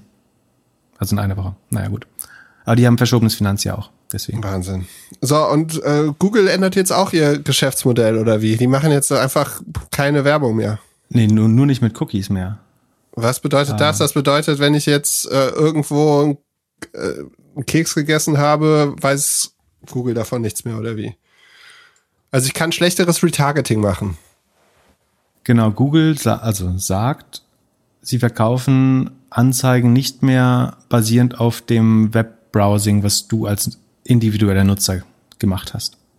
Du glaubst wahrscheinlich, du wirst getargetet über das, was du bei Google suchst oder so, aber die, der gesamte Datenkontext, den Google für Advertising nutzt, ist ja, was für Videos du geschaut hast, wo du dich mit deinem Smartphone befunden hast, wo du die, wo du die Google-Suche benutzt hast, was der Wert der Artikel ist, die du über dein Gmail zugeschickt bekommst, äh, wo du einkaufst im Internet, auf welchen Seiten du noch Content und was für ein Content und äh, was für Produkte du dir angeschaut hast auf anderen Seiten. Das ist ja sozusagen die gesamten Daten, die Google verarbeitet. Kann ich mir überhaupt anschauen, welche Daten Google von mir hat? Mhm, ja, ja. Wie geht das? Äh, su super schwer. Es heißt, äh, nicht super schwer. Also es ist öffentlich, aber mh, kannst du, gib, gib bei Frage als Google ein oder frag dein okay Google. es geht. Du hörst dich so an wie, so, wie mein halt Mensch. demotivierter Lehrer, der mir gesagt hat, Philipp, lies einfach ein Buch. Ja. Hast du dir die Daten mal angeguckt für dich? Ja, da steht, also steht halt schon drin, irgendwie, du hast da ein Foto gemacht und da reingesprochen in dein Handy und da einen Song gehört und hier eine App gestartet und äh, ja. Irgendwas, Also was dich mal überrascht hat? Müsste ich jetzt, warte mal, jetzt gucke ich wirklich mal rein. Nee, das machen wir nicht live in der Show, sondern das machen wir äh, für nächstes Mal. Wieso? Wir können das doch schneiden jetzt. Nee, wenn, dann lass auch richtig live machen. Okay, dann gucken wir Dauert rein. nicht lange. So, nach fünf Minuten Suchen äh, habe ich es jetzt gefunden. Und zwar ist es myactivity.google.com. Um, the activity you, you keep helps Google make services more useful for you, like helping you rediscover the things you've searched for, read and watched. Dafür ist es angeblich da. Da stehen ja zum Beispiel alle Chrome-Artikel, die ich mir heute durchgelesen habe. Ähm, dann steht hier, ich habe eine Notifikation über Temperatur bekommen. Ich habe ein Device mit dem Play Store connected. Ich weiß, ich auf Spotify heute gehört habe. Welche Webseite, Webseite, Webseite. Spotify, Webseite. weil du Spotify auf deinem Handy hast oder weil du Spotify mit Google connected hast? äh, weil es auf dem Handy habe. Ich habe ein Android-Handy, das ist alles drin. Dann alle Maps-Interaktionen, die ich heute gemacht habe. Ähm, ein Google Play-Item. Ähm, Kannst du dann durchsuchen, wer deine zehn besten Freunde sind? Oder Freundinnen? Nee, nee. Da, das kann Google, oder zumindest da auf den Daten arbeiten können sie, aber das ist hier so nicht gespeichert, das sehe ich nicht. Also ich sehe ja nur die Rohdaten mehr, was damit gemacht wird, wie es verarbeitet wird, dann eben doch nicht. Ich sehe, dass ich gestern Abend meinen Fernseher angemacht habe mit meinem Handy, äh, was ich auf YouTube geschaut habe, was ich in Maps navigiert habe, Spotify, dass ich bei äh, von Gorillas eine Push- Push-Notification bekommen habe, was mir Google News geschickt hat. Kann man ja reingucken, myactivity.google.com ähm, und da sieht man das. Genau. Bei dir und ist da besonders viel drin, weil du Android-Nutzer bist und weil du sehr viel mit Google verbunden hast. ja, und weil ich Chrome nutze. Und hast du mal überlegt, ähnlich wie du weniger Zeit auf Facebook nutzen möchtest, dass du auch irgendwann weniger Zeit auf Google nutzen möchtest? Ja, eins nach dem anderen. Wir fangen mal mit Facebook an und dann ähm, Top. Aber dann zurück zu, was macht Google jetzt? Sie machen keine Third-Party-Cookies mehr. Also sie gehen in den, kann man sagen, sie gehen in den Trend, den Apple gestartet hat? Nö, würde ich nicht sagen. Sie versuchen ähm, den Eindruck zu erwecken, dass sie äh, mehr Privacy im Browser durchsetzen. Also Chrome ist ja ihr Browser, Browser mit einem Marktanteil von, ich glaube, so irgendwo zwischen 70 und 80 Prozent. Und in dem werden diese Third-Party-Cookies jetzt eben mehr oder weniger äh, blockiert oder ausgeschlossen. Und Google selber wird erlaubt, Advertiser nicht mehr darauf äh, zu bieten. Aber sie sagen auch, sie haben ein äh, neues System erfunden, das äh, Flocks heißt, nämlich Federated, Federated Learning of Cohorts. Und was da passiert, ist quasi, in deinem Browser wird weiterhin gespeichert, was du tust. Aber das wird nicht mehr mit deinem Philipp Klöckner Account äh, oder Philipp Glückler Account connected, sondern du wirst damit in eine Kohorte von angeblich me mindestens mehreren tausend anderen Nutzern, die sich so ähnlich verhalten wie du, ähm, involviert. Das heißt, es gibt dann vielleicht eine Kohorte Leute, die sich Laufschuhe im letzten Monat angeschaut haben. Oder Menschen, die sich für asiatisches Essen, Essen mehrmals die Woche interessieren. Ähm, das heißt, letztlich dein Verhalten fließt, also Werbeanbieter können weiter dein Verhalten targeten, ohne dass sie eben, dass deine Daten sehr sozusagen personenspezifisch ähm, getrackt werden. Aber letztlich heißt das eigentlich, dass also Google hat ein zumindestens scheinbar erstmal Privacy, ähm, ja, sag mal sagen, sensitiveres Konzept des Trackings gefunden, dass sie exklusiv ihren Advertisern anbieten und innerhalb von Chrome blocken sie jetzt alle anderen Konzepte. Das ist so ein bisschen wie du hast die Elektrizität verbunden und verbietest jetzt Feuerholz.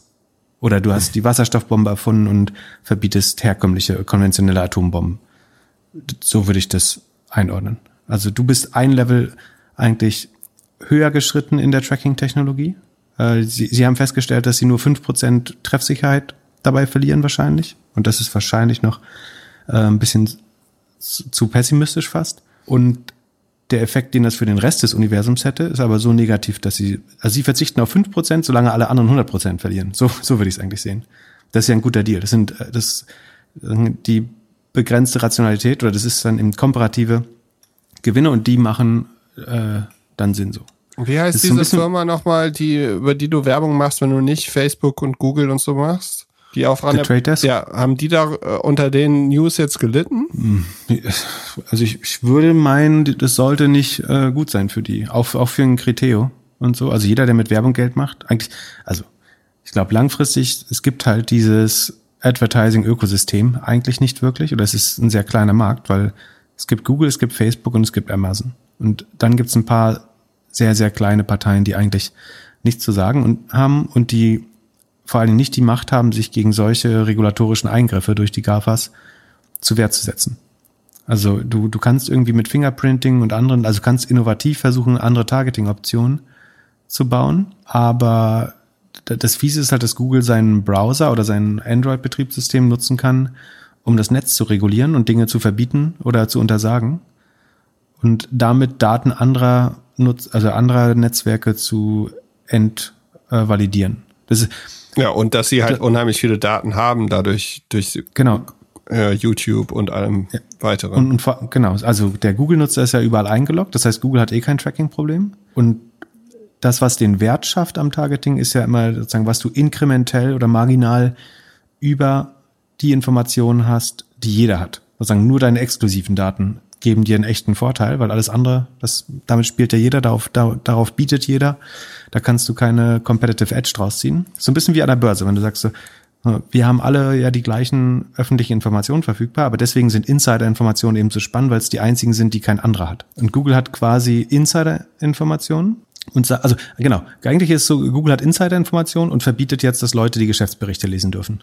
So, also, so, so kann man es auch sagen. Ja. Also es ist, wird am, am Ende das GAFA-Ökosystem wieder stärken. Für Facebook eher negativ, würde ich wieder sagen. Die haben eh nicht, die haben, ich weiß nicht, ob es ist, weil sie so viel mit dem ganzen Politikkram und Trump beschäftigt waren, aber Facebook ist strategisch, glaube ich, gerade unheimlich schlecht positioniert. Also weil sie haben kein eigenes, also sie haben nicht diese Verteidigungslinie, die Chrome heißt oder Android heißt. Sie haben keine Hardware, kein, kein Betriebssystem.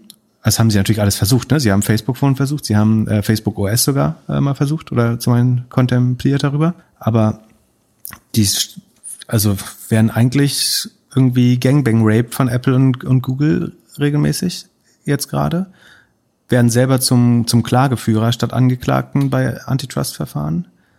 Und ich sehe gerade nicht, wie Facebook wieder irgendwie die Hoheit über die Kundendaten erlangen kann. Ich genau, glaub, und die Akquisition, über die wir gesprochen haben, mit Customer, mit K, scheint auch nicht so einfach über die Bühne ja, zu die, gehen. Die kriegen sie, genau, die kriegen sie kaum durch, äh, durch durchs Wettbewerbsrecht und scheint auch nicht zu helfen. Und Ah, und, und, was ganz wichtig ist, äh, sie, sie kriegen Payment nicht hin. Das ist, werden für Google und Apple mit die größten. Und, und aus Payment kommt halt ja die wertvollste Information raus. Also das sind ja die, die besten Tracking-Daten, die du haben kannst. Nämlich, dass du sagst, jemand war heute Abend äh, bei dem Autohaus ein Auto kaufen und dem haben wir 40 Anzeigen von der Marke gezeigt.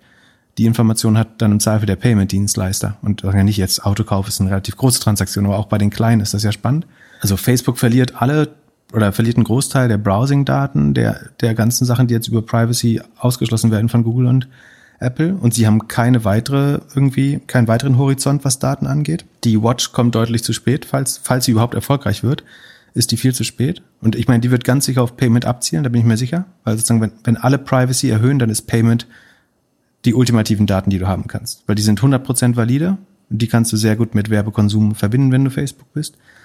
Aber das haben sie halt viel zu, also sie hätten vor, vor drei Jahren mit Payment anfangen müssen und mit, mit äh, Wearables, um irgendwie an den Nutzer ranzukommen, einfach indem sie annehmen, alles, was zwischen uns und, uns und dem Nutzer ist, sind auch Monopole, nämlich Apple, Google, Android, äh, Chrome. Und ist vollkommen klar, dass sie uns irgendwann regulatorisch ausschließen werden.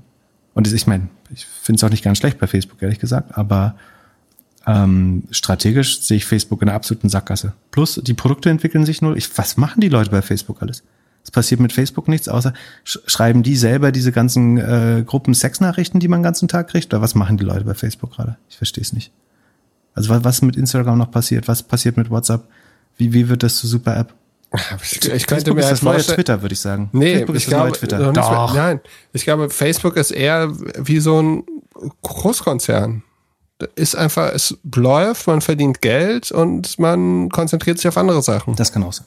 Ich würde sagen, sie waren zu blockiert durch die ganze Trump- und äh, Wahl- und Policy-Scheiße. Und vom Innovationsgrad sind sie da, wo Twitter äh, die letzten vier Jahre war und brauchen eigentlich irgendeinen Befreiungsschlag. Und den sehe ich aber überhaupt nicht kommen.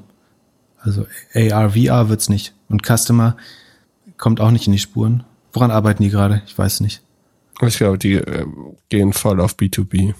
Die machen Customer und das oder bauen es selbst.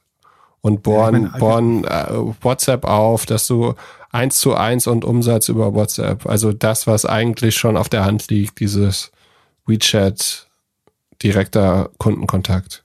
Ja, an, an die SMBs wollen jetzt alle ran. Also ähm, Google Maps holt sich da Geld, Google Pay will Schnittstelle zu den Kleinen werden, Apple Pay sicherlich auch. Ähm, deswegen macht Custom als Akquisition auch Sinn, aber wenn sie die jetzt nicht durchbekommen, dann sind sie ja Sackgasse, würde ich sagen. Sehr gut. Gut für meine Predictions. Profitable Sackgasse, aber Sackgasse. Also, äh, äh, Value Stock, oder? Ist das ein Value Stock? genau, ist der typische Value Stock demeritorisch für die gesamte Gesellschaft, äh, noch profitabel, die fangen bald an, Dividende zu zahlen. Oh, das wäre eine schöne Prediction. 2022 zahlt Facebook erstmals Dividende, weil sie das kein, keine Verwendung mehr für die Mittel finden. Und um den Aktienkurs überhaupt zu stützen noch. Aber Dividende, Dividende zahlt man in den USA nicht mehr, sondern also sie würden dann Aktienrückkäufe machen. Macht Facebook vielleicht sogar schon eins?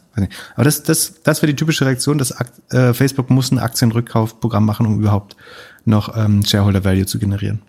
Top. Haken, Haken dran bei, bei Facebook. Haben wir noch irgendwas zu Google? Äh, ausnahmsweise nicht. Ich glaube, diese Woche war erstaunlich wenig los in der Antitrust Corner. Und hast du viel Geld verdient mit irgendwelchen Tests, irgendwelchen Corona-Tests? Ich nicht, nee, sowas äh, mache ich nicht mehr. Aber es gibt, ich, ich weiß aus der Affiliate-Szene, dass äh, Leute sich dem Thema schon angenommen haben. Im Online-Verkauf oder am Aktienmarkt? Äh, Online-Verkauf, meinte ich. Aber Aktienmarkt, äh, da geht's ja auch ab bei in der Testbranche. Ja, wir haben eine E-Mail erhalten, dass man so Testaktien kaufen sollte. Nano Repro AG beispielsweise. Ja, heißer Ich habe das heißer Tipp, aber äh, ich glaube, er ist schon wieder ist so schnell nach oben und so schnell nach unten wie damals die Agora Aktie, oder? Kann man das damit vergleichen? Ja, warum nicht? Also ich glaube, hinter Agora steckt im mehr. Also Nano Repro ist ein deutsches Unternehmen, was unter anderem diese, also bis vor einem halben Jahr haben sie vor allen Dingen äh, Tests auf Scheidenpilz und Darmgesundheit hergestellt. Jetzt ist dazugekommen äh, ein Selbsttest, also sie stellen Selbsttests, ist glaube ich das ist das Segment eigentlich, dass sie Tests, die man an sich selbst durchführen kann, verkaufen. Ähm, was, was prinzipiell ein gut, gutes Geschäftsmodell ist. Also sie haben sehr hohe Margen, weil die Dinger stellst du halt für irgendwie paar Cent her oder ja, irgendwie stellst du für zwischen 80 und 80 Cent und 1,50 her und kannst sie dann aber für so 5, 6 Euro verkaufen. Ähm, und sie haben eine erste Großaufträge bekommen, so im Wert von 30 Millionen mit Optionen auf äh, 100 Millionen. Aber schön gerechnet wird der Kurs jetzt quasi mit, dass jeder Bundesbürger jede Woche, also inklusive Rentner äh, und Kleinstkinder wie immer, irgendwie jede Woche zweimal getestet wird und dann kommt man irgendwie auf einen Market Cap von zig Milliarden. Das ist natürlich ein bisschen übertrieben, vor allen Dingen, weil die sind ja nicht der einzige Hersteller oder die haben auch kein großartiges Patent oder was weiß ich nach meinem äh, nach meiner Kenntnis, sondern das wird genauso von Siemens Healthineers hergestellt und von äh, keine Ahnung Fresenius wahrscheinlich ähm, und zehn anderen Buden. Und vor allen Dingen, wenn das Massenware wird, wo werden wir das dann kaufen? Bei Aldi, bei oder? Reb Haben sich die Leute ja, nicht bei Aldi China jetzt vor, vor, vorgestellt? Das ist ein Stück Plastik mit einem Stück Filz und irgendeiner Flüssigkeit. Es wird halt in, in Tonnen aus China kommen am Ende, falls es ein großes Geschäft wird. Und also, die werden jetzt das, das Jahr ihres Lebens haben, das ist gar keine Frage. Sozusagen, und dass die sich verteuern müssen, ist auch richtig. Und die werden jetzt einmal Geld drucken. Die Frage ist halt, wie viel davon langfristig erhalten bleibt von diesem Geschäftsmodell. Ja, und ja brauchst so, du in drei Monaten noch irgendwelche Tests? Ja, eben, genau. Und ich meine, Testen und Pandemie, also Pandemien bleiben, glaube ich, irgendwie ein Bestandteil des Lebens für die nächsten Jahre. Vielleicht, also einfach immer andere wahrscheinlich. Und Selbsttests scheinen ja auch ein, das müssen wir jetzt erstmal rausfinden, ob das ein gutes Mittel ist. Aber dass das jetzt, da jetzt irgendein kleines äh, Unternehmen aus Deutschland da der irgendwie eine Milliardenbewertung deswegen verdient, da bin ich mir noch nicht so ganz sicher. Wie viele Tests hast du schon gemacht? Ähm, einen, genau. Ich vier. Und der erste war positiv. Aber du warst auch schon 18 Mal im Swingerclub seitdem. ja, Mann, oh Mann, oh Mann. Ja, was für eine Zeit. Sam Rush geht an die Börse. Was macht Sam Rush? SEMrush ist ein Search Marketing Tool, also sowas wie äh, Sys, also wenn ich das jetzt sage, drehen sich äh, bestimmt die Fußnägel hoch bei den äh, Herstellern der anderen Tools, aber im weitesten Sinn sowas wie ein Systrix oder Searchmetrics äh, und so weiter. Also äh, einer, zusammengefasst, ich kann dort sehen, ob die SEOs einen guten Job machen. Genau, und ja, genau. Und ich kann das auch für Konkurrenten sehen und so weiter. Wieso heißt es das SEM Rush und nicht SEO Rush? Weil es sich im Du stellst Fragen. Im Englischen unterscheidet man die verschiedenen Suchmarketing-Industrien so, dass man das Dach SEM, nämlich Search Engine Marketing nennt. Und darunter befinden sich Search Engine Optimization und Search Engine Op Advertising. Oh. Und SEM ist in dem Fall dann der korrekte, sozusagen äh, überliegende äh, Kategoriebegriff. Äh, und warum es Rush heißt, weiß ich nicht, aber es kommt aus äh, Russland. Der Gründer ist Oleg äh, Shegoljev. Und die Strategie ist insofern besonders, dass die Firma, ich würde behaupten, relativ wenig innovativ ist, sondern hauptsächlich bestehende Features, also sie sind sehr, sind mit als letzter in den Markt gekommen. Also lange nach Systrix, also bestimmt fünf oder wenn nicht zehn Jahre nach Systrix oder Searchmetrics.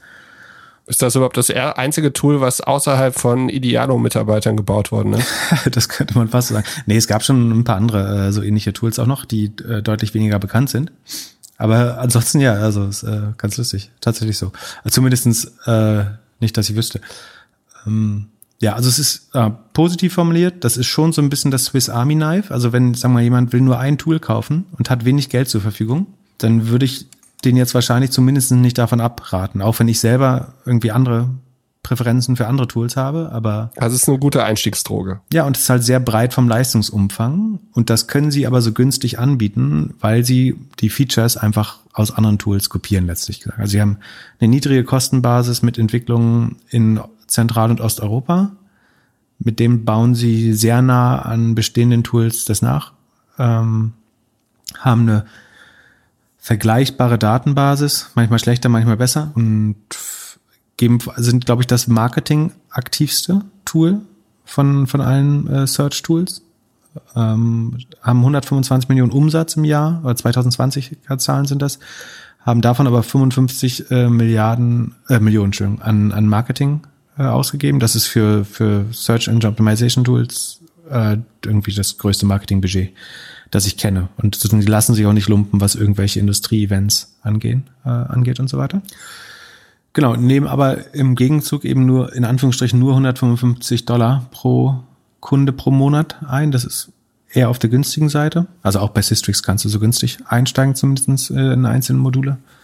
Aber gün sehr günstig, großer Leistungsumfang, nicht gänzlich innovativ, aber sagen, haben zumindest sozusagen die ersten 90 Prozent des Produkts sehr stark auf bestehenden Konzepten aufgebaut. So würde ich es mal formulieren.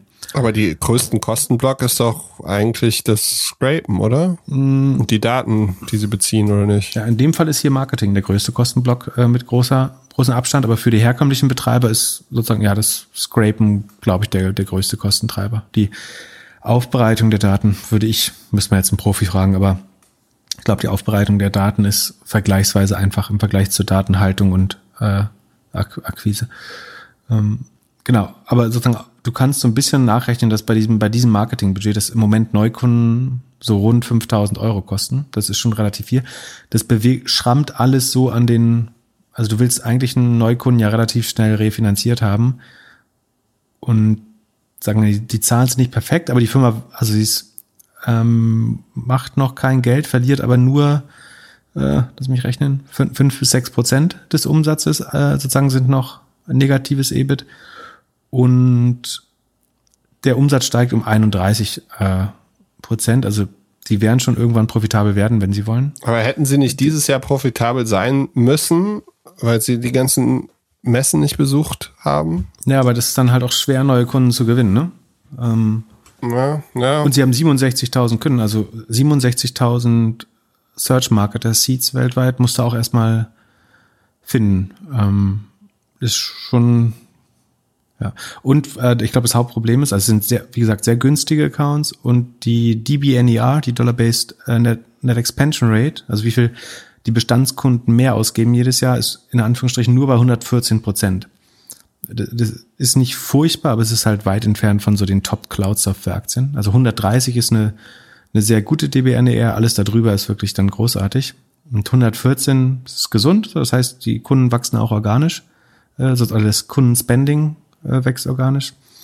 Ähm, aber am Ende sind sie halt schon noch sehr auf Kundenakquise angewiesen auch. Ähm, kommt so ein bisschen auf die Bewertung an, ob das dann eine gute Aktie wird oder nicht, glaube ich. Ähm, wir können mal einen Tweet verlinken, der Dan Barker hat das äh, sehr gut analysiert. Da, daher stammen jetzt auch die meisten äh, Zahlen, die ich gerade genannt habe. Und was gab es sonst noch so für Zahlen diese Woche? Ähm, muss ich mal gucken. Wir hatten, achso, SEA Limited. Das ist, glaube ich, einer meiner drei Favoriten, wenn ich mich nicht irre. Einer deiner fünf 2x-Kandidaten und der einzige 2x-Kandidat, der seit der Anfang des ist. Jahres im Plus ist. Genau, die haben sich, also sind einer der absoluten Highflyer ähm, und oder Momentum-Aktien. SEA hat ist in Südostasien ansässig. Ich weiß übrigens nicht, wofür SEA steht, ob das Südostasien heißt oder äh, Shopping, Entertainment, äh, was heißt A dann? Payment machen die doch? Nee, passt auch nicht. Naja, auf jeden Fall, also SEA Limited heißt die Firma, Kürzel ist SE. Die betreiben Shopee, das ist der größte Marktplatz Südostasien, steht in direkter Konkurrenz zu Lazada, das inzwischen zu Alibaba gehört, macht 120 Milliarden Umsatz. Also und sie haben außerdem ein Entertainment Gaming Business und ein Payment Business. Das ist so ein bisschen ein Konglomerat. Wobei man sagen muss, den Gewinn oder das Cash-Drucken macht das Entertainment-Business. Die machen, machen äh, 3,2 Milliarden Umsatz, wovon 60 Prozent oder 2 Milliarden als Gewinn hängen bleiben. Und damit finanzieren sie mehr oder weniger den Marktplatz ähm, Shopee quer. Der dafür aber sehr schnell wächst. Der ist im Gesamtjahr mit 160 Prozent gewachsen, im Q4 sogar mit 180 Prozent beim Innenumsatz. Also hat sich fast verdreifacht hat im Q4 schon noch brutale Wachstumsraten, sind mit viermal GMV, glaube ich, so rund, also sind ähm, so 120 Milliarden Market Cap. Ähm, das heißt schon sportlich bewertet, viermal GMV, deutlich mehr als Amazon, aber wächst halt auch noch super. Und da ist so ein bisschen schwer auseinanderzuhalten, was davon ist jetzt wieder organisch und was ist Corona. Nach meinem Gefühl war Corona dort nicht ganz, also teilweise sind die ähm, Restriktionen viel härter gewesen. Andererseits ist, war, der, war der Umgang in den Ländern damit auch vorher schon äh, ein bisschen besser. Von daher würde ich glauben, dass ein guter Teil davon erhalten bleiben könnte, äh, langfristig. Und sie auch weiter schnell wachsen. Wie gesagt, sind noch im Plus seit Jahresanfang, ähm, haben aber auch korrigiert von, äh, ich glaube, von so um die 250 auf jetzt noch 180, wenn ich mich aus dem Kopf nicht ganz falsch erinnere. Jahresanfang standen sie bei 150. Ist sehr hoch bewertet und der Marktplatz ist noch unprofitabel, aber in Verbindung mit Payment ähm, und dem Entertainment als sozusagen, ja, quer als Cash Cow, finde ich es äh, trotzdem ein ganz spannendes Konzept. Ist ein bisschen zu teuer für Übernahmefantasie. Also ein Alibaba oder so können sich das nicht mehr ohne weiteres kaufen, äh, obwohl die sicherlich gern den Markt dicht machen würden da unten. Ähm, Amazon könnte sie kaufen, das, das wäre natürlich krass, ähm, wenn die in die Region einsteigen. Und Könntest du dir vorstellen, dass sie einen Teil kaufen, also dass sie den, den Shop-Teil kaufen, aber das Game nicht? Hm, ja, schwer. Die Frage ist, ob was wäre dann eine reine Gaming Company noch wert? Also das wieder zu zerlegen. Aber mit der Game und, machen die doch am meisten Kohle. Ja, und Südostasien deckt aber schon sehr so in integrierten Konzepten. Also das Payment mit Shopping verknüpft ist, Shopping vielleicht sogar mit ähm, irgendwelche Synergie mit Gaming hat. Ich glaube, weiß nicht, ob die Summe der Teile da wirklich mehr wert wäre in dem Fall. Ähm, und ich meine, Südostasien ist so ein bisschen unterschätzt als Region, aber es ist sehr junge Bevölkerung, sehr hohes Wirtschaftswachstum. Ich glaube, Vietnam hast du zweistellige Raten. Indonesien ist bevölkerungsreicher, als die meisten äh, wissen. Also das so die Tigerstaaten äh, oder wie man die nennt, sind schon ähm, sehr wachstumsstark, viel Zukunft vor sich, hohe, unheimlich hohe Handypenetration. Ähm, bin, bin da relativ optimistisch eigentlich weiterhin. Würde ich auch halten. Ist, ist eigentlich eine Aktie, die ich gerne ist besser? Ich würde am liebsten in zehn Jahren wieder drauf schauen erst bei, bei der Aktie tatsächlich. Okay, sagst du das nicht jetzt zu all deinen zwei X-Kandidaten, die gerade rot sind? genau, alle, die sich gerade halbiert haben. da möchte ich erst wieder in zehn Jahren drauf schauen. Ähm, Entschuldigung, was war die Frage? Infrastruktur? Ja. Ähm, ist gemischt, ne? Also ich glaube in großen Städten, also du kannst da glaube ich viel so mit Moped ausliefern. Äh, das, das dann ist das normalere Mittel sogar der Auslieferung. Ähm, Aber ist die Wahrscheinlichkeit, oder? dass was ankommt, höher als in Afrika? Ja, ja, alles ist besser als Afrika. Jumia ist die einzige, ich glaube, äh, Mercado Libre hat Mercado Libre, die das gleiche in Lateinamerika haben, haben auch super Zahlen äh, reported. Ich würde, würde so ein ähm, Philipp Westermann hat das ganz gut beschrieben äh, im, im Podcast. Ich glaube, da ein Korb dieser Amazon Competitors weltweit zu kaufen, ist gar nicht so doof. Aber Jumia würde ich, glaube ich, draußen lassen. Also an den Afrika-Teil glaube ich nicht. Und vielleicht Allegro Polen bin ich mir auch nicht mehr. Wenn da jetzt Amazon reingeht, sollte das zumindest das Wachstum verlangsamen. Äh, alles andere würde mich wundern. Aber an ähm, SEA, Mercado Libre und Amazon selber glaube ich eigentlich sehr stark. Top. Was hatte noch Earnings letzte Woche? C3 AI, Zoom hatten wir schon. Was ist nicht, mit deiner was, Lieblingsaktie Snowflake? Snowflake? Lieblingsaktie. So viele Lieblingsaktien habe ich doch gar nicht, aber die haben alle reported. War auch einer deiner zwei X-Kandidaten. Kannst du auf doppelgänger.io slash Predictions minus 2021 nachlesen. Seitdem genau. fällt sie. Ja, Snowflake war halt sehr, sehr hoch bewertet einfach. Aber warum sind sie so hoch bewertet? Also Snowflake macht Data Storage in der Cloud, also ähm, so eine Mischung zwischen Data Warehouse und eigentlich ist ein Data Lake in the Cloud. Also es erlaubt dir, deine Daten in der Cloud zu, zu verarbeiten vor allen Dingen. Also du baust einen großen sogenannten Data Lake, also es, da, wo deine Daten drin schlummern, äh, mehr oder weniger chaotisch. Und dann können aber gleichzeitig irgendwie Fining, Finance, Produkt, äh, Sales und Marketing darauf zugreifen, darauf irgendwelche Daten crunchen. Ähm, und du kannst sehr skalierbar, also es ist nicht so, dass du jetzt dann sagst, die Server sind jetzt ausgelastet mit der äh, Sales Prediction für nächstes Jahr, sondern du kannst halt sehr einfach so Credit-basiert oder Consumption-based ähm, dann Operationen auf deinen eigenen Daten machen. So würde ich es beschreiben. Darf ich dich fragen, was der Unterschied zwischen Data Lake und Data Warehouse ist? Nach meinem Verständnis ist sozusagen im, das im Data Warehouse die Daten dann schon äh, sozusagen in, in einer gewissen Ordnung, während der, der Data Lake oder Ocean halt einfach die Ansammlung der noch relativ unstrukturierten Daten. Schwimmen sie alle so frei rum. So, so ist meine, meine Vorstellung davon. Kann, kann mich gern jemand äh, berichtigen, wenn, wenn man das, äh, wenn es da, genau, also das Data Warehouse ist sortierter, würde ich sagen. Oder hat, also gewisse Sachen sind vorberechnet, vorimportiert. Du bist doch der Produktexperte, warum erklärst du mir das nicht? Ich will ja dein Wissen testen. Ach so. Und da, da habe ich das dann richtig gesagt? Ja, 100 Punkte. Okay. Jetzt, jetzt musst du googeln, ob es wirklich richtig war und wenn nicht, schneidest du es raus. ja, wir bekommen bestimmt äh, E-Mails von richtigen Datenexperten, die uns das dann nochmal erklären können per E-Mail. Okay. Nee, nee, aber äh, ganz grob ist es schon so, wie ich, wie ich gesagt habe. Ähm, vielleicht nicht im Detail. Ähm, das Spannende an Snowflake ist also einerseits die äh, sehr hohen Wachstumsraten. Und zwar wächst das Product Revenue mit 116 Prozent also es äh, hat sich mehr als verdoppelt wieder, auch im Q4. Und aber das, das, was mich eigentlich überzeugt, ist die wirklich ab. Wir haben gerade bei ähm, bei SEMrush über die DBNER geredet. Ähm, bei was ganz ähnliches heißt bei Snowflake DBNRR heißt letztlich aber die gleiche Aussage, nämlich Umsatz, mehr Umsatz pro bestehende Kunde. Und die liegt bei 168 Prozent im letzten Quartal bei Snowflake. Das hatte ich damals sozusagen, als ich begründet habe, warum ich die Aktie so spannend finde, äh, auch schon erwähnt. Das heißt letztlich, dass Kunden im Schnitt fast zwei Drittel mehr Geld ausgeben jedes Jahr mit Snowflake. Ich glaube, das ist insofern logisch, dass wenn du einmal angefangen hast, Daten zu verarbeiten, dann wird weder deine Affinität zu Daten noch die Menge der Daten kleiner year on year. Und dadurch, dass es eben nicht ein SaaS-Modell im herkömmlichen Sinne ist, nämlich du bezahlst irgendwie eine Fee und darfst dafür darauf arbeiten, sondern es ist consumption-based und das ist bei dem Modell so viel schlauer, weil nämlich die Datenflut des Kunden und die Anzahl der Prozesse, die er laufen lassen muss, fast automatisch sich ähm, es gibt ja diese Studie, dass sich die Daten, äh, wir in den letzten zwölf Monaten so viel Daten produziert haben wie in 14 Jahrhunderten davor oder irgendwie sowas. Ja, so in der Art, weißt du, was ich meine? Ähm, und wie gesagt, die Daten wird mehr, die Analysen, äh, wenn man einmal angefangen hat mit Digitalisierung, dann macht man eher mehr Analysen pro Jahr. Und wenn nicht, macht man es eben auf mehr Kunden, mehr Instanzen, was auch immer. Und ich glaube, dadurch hast du fast so eine natürliche Revenue Expansion eingebaut. Und ich glaube, das treibt den Umsatz relativ stark. Und warum Snowflake jetzt doch ein bisschen verloren hat nach den Zahlen, ist einerseits eben die brutal hohe Bewertung, die sie vorher schon hatten. Hundertfach. Ja, aber sie wachsen halt, verdoppeln sich, mehr als verdoppeln den Umsatz halt auch. Ähm, das heißt, nächstes Jahr ist ja halt noch 50-fach und danach 25-fach und danach 12,5-fach und dann 6,25-fach. Genau, dann, und dann kannst du kaufen. ja, oder man wartet halt mal, mal sieben Jahre. Geduld. Zehn. Langsam Zehn. reich werden. Warren Buffett äh, auch Snowflake. Ja, Value Stock.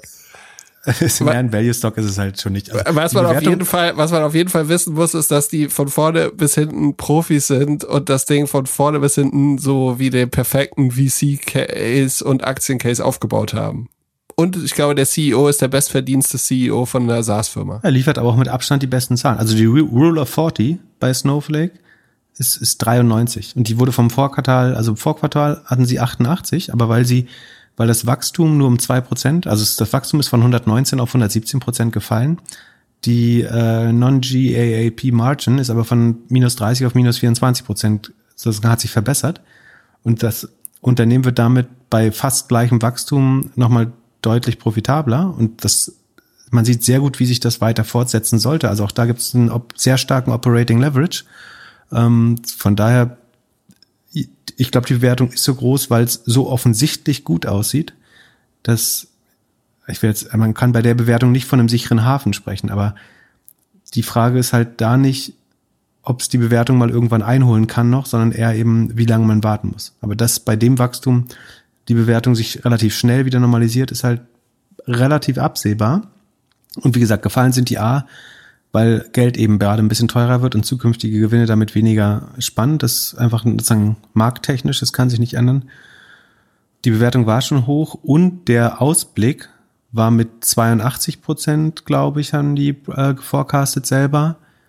Das wirkte halt sehr, sehr konservativ, weil eben die, die DBNER äh, schon bei 170 Prozent ist. Das heißt, sie glaub, das wäre so, als würde man nur noch mit 4, 5 Prozent über Neukunden wachsen das ist, glaube ich, zu konservativ. Also wenn die Altkunden allein schon bisher immer so zwischen 60 und 70 Prozent mehr ausgegeben haben jedes Jahr, dann glauben sie entweder, dass sie viele Kunden verlieren oder ähm, dass sie wenig neue gewinnen können. Und ich bin mir relativ sicher, dass sie die Zahlen deutlich übertreffen werden äh, im Q1. Meine Frage wäre, was da so für Daten rumliegen. Naja, Kass, äh, groß, größtenteils Kundendaten, würde ich sagen. Und auch viel so Werbedaten? Von, ich kann mir vor, ja, von kleineren Netzwerken oder von Advertisern selber, ja, die halten die bestimmt oft äh, in Snowflake. Und das sollten doch in Zukunft weniger Daten werden. Mit den News, die wir jetzt von Google, von äh, Apple und so haben. Das ist eine sehr schlaue Schlussfolgerung von dir. Um Sofort verkaufen. So, nee, um optimistisch stimmt zu bleiben.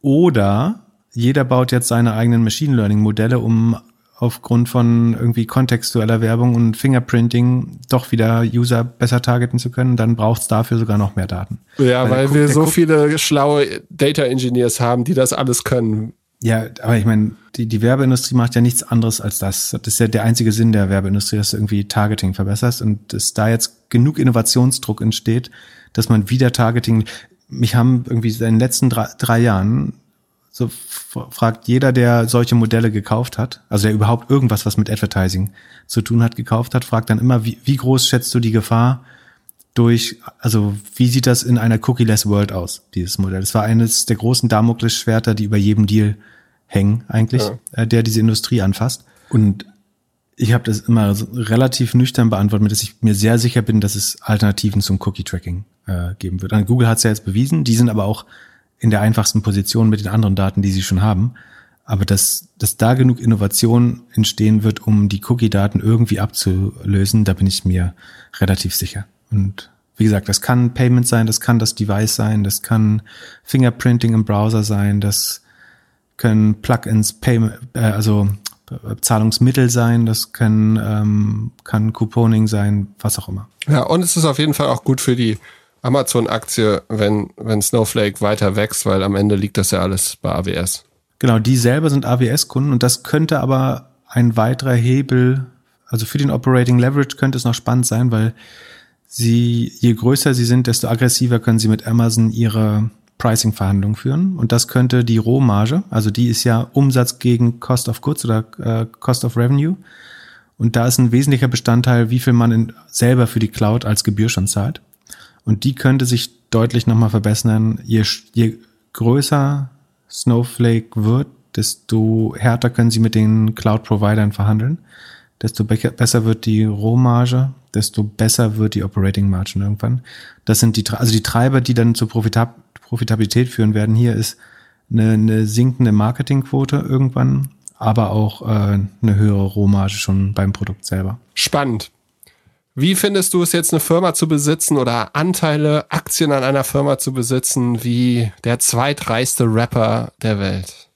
Ist Jay-Z wieder zweitreichste und dann ist der reichste Kanye? Ja. Aber der wird doch jetzt, wer wird von den beiden, ich bin nicht so drin in den Themen, wer wird von den beiden jetzt geschieden? Äh, äh also aktuell ist Kanye West und äh, Kim Kardashian werden wohl äh, sich scheiden. Also, und der wird reicher durch Scheidung wahrscheinlich, oder? Ja, ist sie nicht reicher ich, als er? Ich glaube, sie hat bessere Anwälte. Das heißt, sie nimmt dem Ärmeren noch Geld ab? Puh, du, ich bin, der, der bin ich nicht so drin.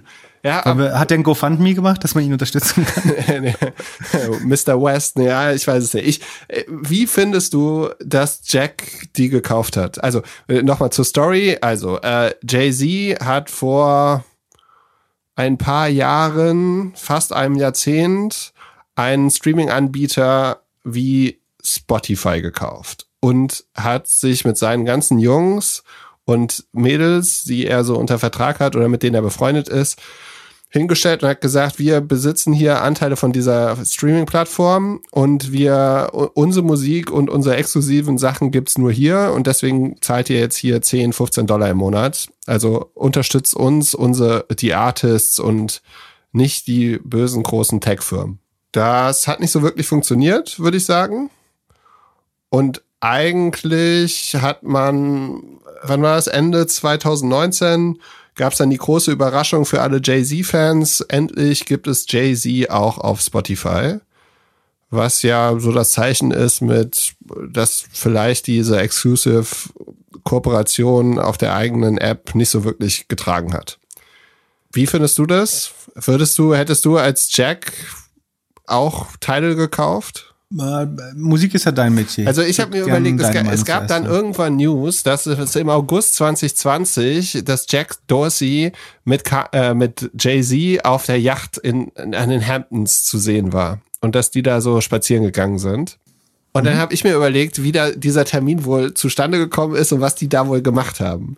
Und ich glaube ja, dass, dass Jack, wie, also wie viele halt Jay-Z-Fan sind, und dass der sich an dem Moment, an dem äh, rauskam, dass Jay jetzt auf Spotify ist, dass er sich gedacht hat, das ist meine Chance.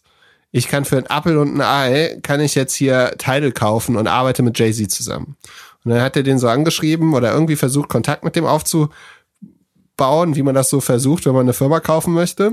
Und äh, Jay hat so Anfang 2020 den noch ignoriert, weil er halt mit seinen Konzerten drei Millionen pro Konzert verdient hat und sich um andere Sachen gekümmert hat. Und dann irgendwann in der Corona-Krise hat Jack nochmal so äh, Mitte Sommer alle Kraft zusammengenommen und Jay hat geantwortet und meinte, ja, meinetwegen, wir können uns treffen. Und dann hat Jack ihm gesagt, du Jack, hier, ähm, äh, du Jay, du, du bist doch der beste Rapper, aber es stört dich doch, dass du auch nicht der reichste Rapper bist, hier mit Kani und so. Ich helfe dir dabei. Und außerdem willst du ja nicht, dass irgendwie dieser Failure mit Tidal dein Image schlecht macht. Deswegen kaufe ich dir das ab. Jay hat dann überlegt, okay, hm, ja, alles gut, aber wie willst du das machen? Und dann hat er gesagt, ja, ich kaufe das mit Twitter.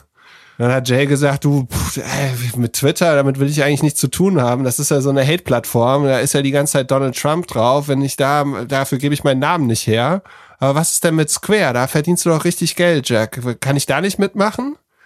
Und dann hat Jack wohl gesagt, ich weiß nicht, also, was willst du denn mit Payment?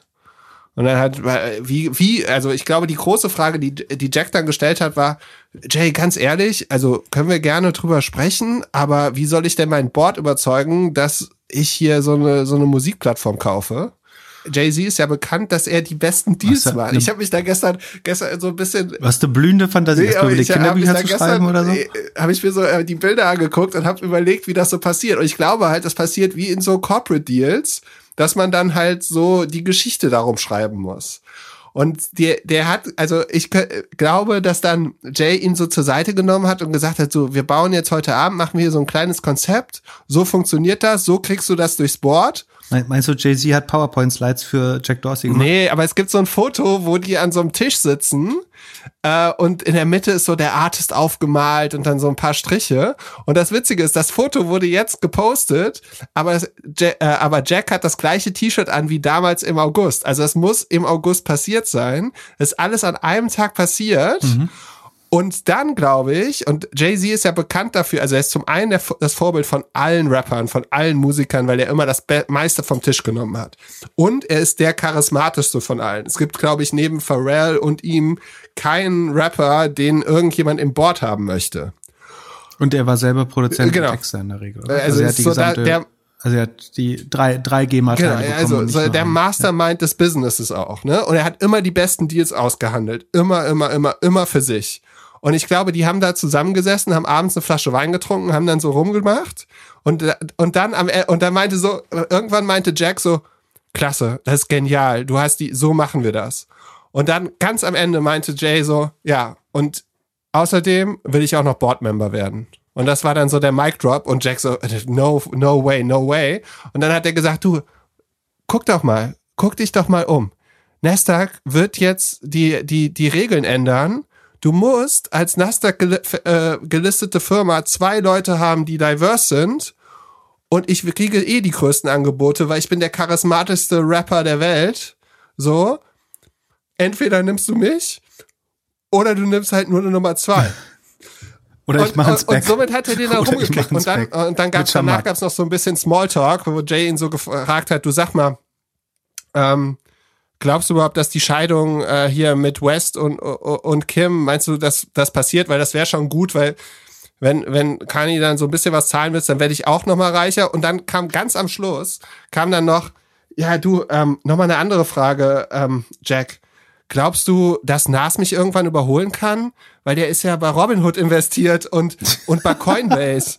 und dann hat Jack gesagt, du, ähm, also ja, ist natürlich möglich, aber, aber ähm, wenn du jetzt long in Bitcoin gehst, dann hast du noch eine Chance, mit ihm mitzuhalten. Und da, lass uns doch noch so einen Bitcoin-Deal machen. Und deswegen äh, haben die jetzt auch noch so einen Bitcoin-Deal gemacht. Und dann das allerletzte, das war dann so am Schluss, äh, meinte Jay nur, äh, du sag mal, ähm, eine Sache, lass uns das für uns behalten bis die Doppelgänger über Nas reden und dann droppen wir das. Und dann hat Jack sich weggeworfen und meinte, okay. das stimmt ja, das stimmt. Ich habe immer gedacht, das wäre Zufall, aber du, du hast ja wirklich immer die Platten rausgehauen, direkt an dem Datum, an dem eigentlich Nas die Platte rausgebracht hat. Und so ist es entstanden. Also, äh, ich kann dem nur 100% beipflichten und freue mich auf äh, deine nächste ähm, Schilderung, wie dein LSD-Microdosing-Experiment äh, so, ja. so läuft. Scheint die, die äh, Fantasie unheimlich zu überflügeln. Ich bin kurz ja, davor also auch ich, äh, ich meine, ich muss ja irgendwas machen, damit ich deine schlechte Aktienlaune hier wieder nach oben treiben kann. Ist so sehr, sehr unterhaltsam. ähm, ja, äh, es kann so gewesen sein. Also auf jeden Fall finde find ich den Deal nicht so nicht so bescheuert wie die Geschichte. Nein, äh, nicht so schlecht, wie er dargestellt wird. Ich, ich kann da schon viel Sinn drin erkennen. Also, ja, und was man, was man ähm, wirklich bedenken muss, äh, äh, Square wird doch versuchen, auf Teufel komm raus, in das ganze Banking Thema mehr reinzugehen, also Cash App, dann ist das Thema Underbanked, ist halt riesengroß in Amerika. Mhm kennen auch alle Jay-Z, da kann er sich, der kann sich halt super positionieren. Wie, wieso kennen die Underbank besonders gut Jay-Z? Das muss man. Naja, wenn du dir die Demographics anguckst und so, das ist ja, ist ja jetzt nicht der weiße Mann. Dann hast du das andere Thema, was wir auch in Clubhouse hatten. Dieses, äh, die Amerikaner tun unheimlich viel dafür, dass sie halt nicht weiß abgestempelt werden. Das muss Cash App auch auf jeden Fall machen. Das Board ist schon ziemlich diverse, also ziemlich viele Frauen, aber es ist halt noch nicht wirklich diverse und und und ah, das, das, das finde ich gut. Das Street Street Credibility für, für genau. Payment for the Unbanked. Genau und das ja, ist das ich glaube, dass die Musik und dann ja, das andere, was ich noch überlegt habe, ist die Musiker, viele von den Musikern und Stars verdienen ja aktuell Geld dadurch, dass sie ihre eigene Brand machen, Direct to Consumer und so weiter. Hm. Und das ist ja auch so ein Shopify äh, Konkurrent. Also, oder Shopify lebt davon ja viel. Und da gab es ja auch Hires, dass Leute mit großen Telefonbüchern dann von Adidas zu, zu Shopify und so gegangen sind. Und Shopify ist ja auch, also nicht nur Spotify, aber auch Shopify ist ja Konkurrent von Square, weil sie ja in den Ladenlokalen sind. Und es geht ja so um die gleichen Leute. Also vielleicht. Hat Shopify ein Terminal? Ja, genau. Hat Shopify ein Terminal? Ja, und die haben Stripe auch ja. rausgeschmissen. Ja, Stripe, äh, mit der Stripe rausschmeißen bin ich mir noch nicht so ganz sicher. Ich glaube, das ist eher in dem, in der, in der App-Umgebung, dass sie in den Apps es weniger drin ja. haben wollen. Ja, ah ja, es ist auf jeden Fall, und ich glaube halt, es ist 100% so wie bei Corporates. Die Leute wollen einfach nicht mit einer Niederlage gesehen worden sein und, und Jay hat wahrscheinlich die ganze Zeit gesagt, ja, aber also der Deal, das muss irgendwie eine Milli ein Milliardendeal sein. Und der vergleicht sich halt die ganze Zeit mit Dr. Dre und Kanye West und Pharrell. Aber er hat ja jetzt nur 300 Millionen bekommen. Ja, also aber er selber so mit den Aktien. Weniger. Guck dir an, wie die Aktien abgehen. Also Jack so. hat ihn da schon irgendwie überzeugt. So, das ist deine, das ist die Möglichkeit. Wie, wie, wie ist das Ranking? Ich glaube, Kanye hat, ist drei Milliarden schwer und äh, Jay eine 1,8 oder sowas. Also wie, wie lange brauchst du, um so, dir so eine Geschichte auszudenken? Hm, so eine halbe Stunde. Spannend. Aber das war ja, das mhm. hat mir gestern Abend richtig Spaß gemacht. Saß ich hier so, alle haben geschlafen. Offensichtlich. Und ich tauche nieder. Und auf einmal hat alles Sinn gemacht. Du hast auch so Kreise gezeichnet und so, so ich, ich, ich stelle mir gerade so ein Whiteboard vor, wo so, so äh, Wollfäden dran sind, wie in so einem schlechten Detektivfilm und so, ah, August, Cannes, Yacht, Tuscany, ähm, Rotwein, Bordeaux. Auf genau. einmal hat alles Sinn gemacht. Genau, genau so sieht's aus. Äh, vielleicht sollten wir das, äh, ja, Detektiv ähm, Philipp. Meine Story ist nicht so aufregend, äh, aber ich finde tatsächlich äh, Sinn darin. Also ich glaube, meine Story war eher, also Jack musste sich das letzte Jahr bestimmt viel irgendwie mit Payment und Subscription beschäftigen. Also sein Board hat ihm bestimmt relativ deutlich einen Auftrag gegeben, du kriegst mal dieses Subscription-Ding in den Griff. Ja, auf Twitter. Also auf sein Twitter-Board, meine ich. Der wird wahrscheinlich zumindest ein paar Mitarbeiter damit beschäftigt haben, dass sie ihm das mal erklären. Oder hat sich selber auch vielleicht da, da reingearbeitet. Aber Twitter kann ihm doch egal sein. Ja, also ja, von den Anteilen. Du musst ja gucken, was er sein, Ja, ja, ja, genau. Und er hat's ja mit Square gekauft. Das ist ja was, was scheinbar so keinen Sinn macht. Aber was er, ich glaube, was er gemerkt hat, ist in der Recherche, dass du denkst, wir bauen jetzt super Follows. Also, also du stolperst dann über OnlyFans und merkst, Moment, da macht jemand zwei Milliarden Umsatz mit Leuten, die irgendwie das äh, Poloch anderer Leute anschauen wollen. Äh, das ist komisch. Und die machen ja das gesamte Verlagswesen kaputt. Und dann siehst du, wie viel Prozent der, des Gesamtumsatzes so ein Verlag eigentlich im Vergleich zum Content-Produzenten bekommt. Und dann suchst du ähnliche Industrien, dann landest du, glaube ich, ganz schnell bei der Musikindustrie, wo von der gesamten Musikindustrie am Ende wie viel Prozent beim Künstler bleiben? 10, 15? Oder was bekommt so ein Künstler nach allen Verlag, Agentur, Label? Keine Ahnung, mehr als 30 sind es auf keinen Fall. Ich glaube, es sind weniger als 20 Prozent. Und dann mit dem Aufkommen außerdem von NFTs, ich glaube, also in unserem Clubhouse-Talk, die erste Idee, die mir bei NFT kam, war Streaming-Rechte. Also warum machst du, nimmst du die ganzen Plattformen und die ganzen Verlage, Intermediäre, Mittelsmänner nicht aus dem Musikbusiness raus und sagst, am Ende wollen Leute doch so direkt wie möglich ihren Künstler hören, eigentlich. Also mach doch ein irgendwie Peer-to-Peer-Streaming. Letztlich willst du doch am liebsten ein Wohnzimmerkonzert und dass sich das so persönlich wie möglich anfühlt und dafür bist du wahrscheinlich bereit, mehr auszugeben äh, als am Ende für eine Spotify-Subscription. Und kannst trotzdem noch alle Parteien, die dazwischen in Anführungsstrichen Wert klauen, rausnehmen. Und dann das über eine Payment-App abzubauen, das äh, abzubilden, macht, glaube ich, total Sinn. Also du sagst, um die Cash-App zu verbreiten, revolutioniere ich das, revolutioniere ich das Musikbusiness, äh, wenn es irgendwie zu, zum ja, Unbundling dieser gesamten Verlagsbranche kommt, dann ma machen wir genau das mit Musik und die, die Cash-App wird quasi Finanzinfrastruktur, auf der das laufen kann. Ja, aber dafür brauchst du nicht die Firma von deinem da- Idol zu kaufen. Ja, wie machst du es denn dann? Wie kriegst du denn, wie kriegst du denn die ersten 10, 20 wichtigsten Künstler sonst auf die Cash-App rauf? Wenn du nicht Teile kaufst, wo zumindest ein Teil der Leute, die mit seiner Target-Audience eine hohen, hohe Überschneidung haben, die, wo, wofür, wofür denkst du, gehen diese 300 Millionen weg? Ich würde sagen, damit, sagen, du hast einen Pool an Künstlern. Also, du kaufst damit zwei Sachen. Du kaufst einen Pool an Künstlern, die sofort mitarbeiten würden dann eventuell. Und du kaufst Nutzer. Ja, Und das ist das 1,5 zweite Problem, warum, 1,5 Millionen Nutzer. das erscheint mir zu wenig. Also, ja. Sicher, das- Habe ich Wo gelesen. steht das? Hm, SimilarWeb sagt, bei Android-Nutzern 5% Marktanteil in den USA allein schon. Das müsten eher so 10 Millionen Oh, Okay. sein. Also ich glaube, es ist einfach Und nur, dann- ich glaube, Jack wollte einfach nur ein bisschen Spaß haben, hört Jay-Z, seitdem er denken kann und äh, sieht das als Diversity Was- Board Sache. Und der hat wesentlich mehr Hebel, wenn er in der Cash-App irgendwie noch mehr BizDev macht. Also was, Clubhouse wird auch die Cash-App einbauen. Nein. Weißt du, weißt du, was es kostet, einen neuen Kunden zu akquirieren für eine Banking-App, ein Fintech? Wenn du 10 Millionen Nutzer für 300 Millionen einkaufen kannst, ist das billiger, als sie in anderen Werbe, an, äh, anderen Marketingkanälen einzukaufen. Für ein Fintech, glaube ich. Und, oder andersrum. Was, was ist das größte Problem? Also neben Nutzerakquise, wenn du einmal Nutzer hast, was ist das größte Problem für Payment-Apps, an dem gerade alle arbeiten? Das, jeder hat das Problem, egal welches Fintech, egal welche Bank, egal welche Payment-Plattform. Apple Pay?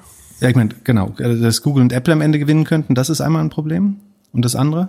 Was sagen, wenn du daran denkst, dass es Payment-Apps sind? Dass du eine andere App nutzt? Nee, und äh, Engagement vor allen Dingen. Dass jemand zweimal am Tag, die, warum sollst du zweimal am Tag eine Payment-App aufmachen? Gibt es überhaupt keinen Grund für. Sondern du willst Ja, Payment. super. Und dann hörst du irgendwie verschiedene Musik. Stell dir vor, stell dir vor, du hast, äh, wenn du in deine Banking-App gehst, je nachdem wie der Kontostand ist, ist die äh, Happy Musik oder, oder Heavy Metal Musik.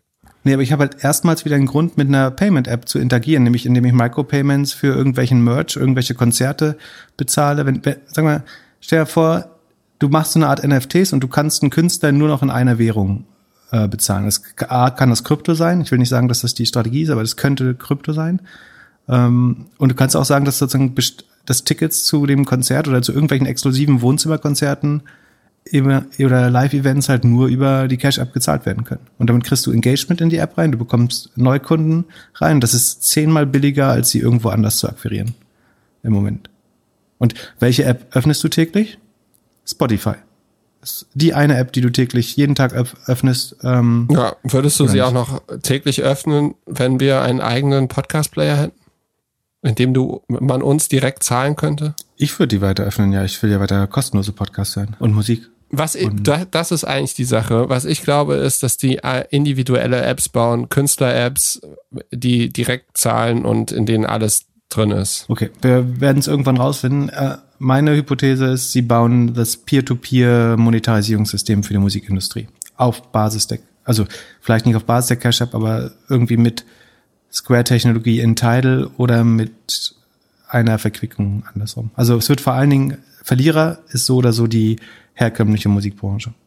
Und Gewinner ist Square App, die den, damit den günstigsten Kundenakquisekanal haben und das höchste Engagement von allen Banking-Apps, weil du tagtäglich drin sein wirst.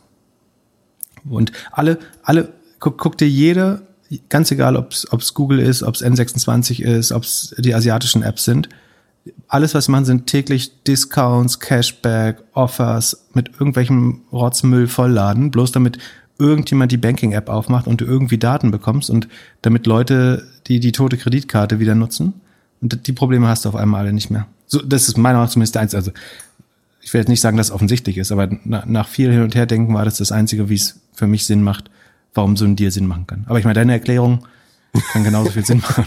Ist ja nicht, dass sie irgendwie absurd klingen oder so. Gut, zum Abschluss möchte ich dir noch gratulieren. Du hattest recht. Lilium Spec. Es gibt einen fliegenden Taxi-Spec-Kandidaten, der letzte Woche rausgekommen ist. Herzlichen Glückwunsch da, dazu. Genau, da, das war auch einfach, muss man dazu sagen. Äh, ich glaube, nichts passt zu Spec besser als so ein kurz vor Approval theoretisch äh, fliegende Jets, Elektronen, Elekt also es ist Mobilität, ähm, grüne Mobilität, so ein bisschen regulatorisches Risiko noch. Das passt so gut zu Spec. Das wundert mich nicht. Volocopter, äh, bisschen anderes Modell. Die haben ein Funding bekommen. Die, die sind, glaube ich, von der Aktionärstruktur oder von der Shareholderstruktur, aber auch so, dass ich glaube, die kauf, verkaufen eher früher oder später mal an einen Strategen. Äh, da, aber Lilium sieht so aus, da war Spec, glaube ich, äh, die beste Lösung. Ist jetzt, ich würde sagen, ist nicht, nicht unbedingt ein, ein, Ritterschlag. Vorher war da mit Atomico ein sehr guter VC drin. Ähm, aber jetzt ist es sozusagen, kommt es per äh, Spec an die Börse. Apropos Mobilitätsspec, äh, Shamat hat seine restlichen Virgin Galactic äh, Aktien verkauft. Echt? Braucht er die Kohle oder warum? Ja, hat er gesagt. Sein Family Office ruft immer an und sagt, ach, du, du hast deine Kreditkarte wieder zu viel benutzt, Shamat, wir brauchen nochmal, du musst irgendwo halt 200 Millionen auftreiben. Und ach so, und er will, wollte das Geld jetzt in Sustainability stecken. Das ist so, wie er, als er mit äh, Geld gemacht hat mit, was war das nochmal, mit GameStop. Und dann meinte er, ich spende das jetzt. So, so fühlt sich es wieder an. Ähm, ja. Seine Specs laufen auch nicht mehr so gut. Äh, da gibt's so einen Vergleich, den er jetzt gemacht hat auf Twitter, um seine Anleger zu beruhigen. Und er hat dann verglichen seine Performance, die bei, im Schnitt noch bei 3,6 Prozent seit Jahresanfang sitzt, liegt, mit dem S&P 500 mit 2,3 Prozent. Äh, wie viel Unterschied ist das? 3,6 versus 2,3? Äh, ja, ist, ich würde jetzt einfache Prozentrechnung oder ich würde es einfach addieren, aber es ist natürlich falsch. Ich würde sagen, das ist richtig, aber äh, Shamat sagt, das sind 56 Prozent Outperformance. Was? Also nach der Logik wären 0,3 versus 0,1 dann äh, 200 Prozent Outperformance. Ich glaube, normalerweise rechnet die Finanzbranche sozusagen äh, das äh, Alpha da nicht so aus, aber. Hat der, meinst du, der hat einen PR-Berater, ähm, der ihm hilft bei den Tweets oder macht er das alles selbst? Ähm, nee, ich glaube, das macht äh, PR, also PR-Berater ist ja dein Hauptberuf, wenn du so ein Stockmarket-Charlatan bist.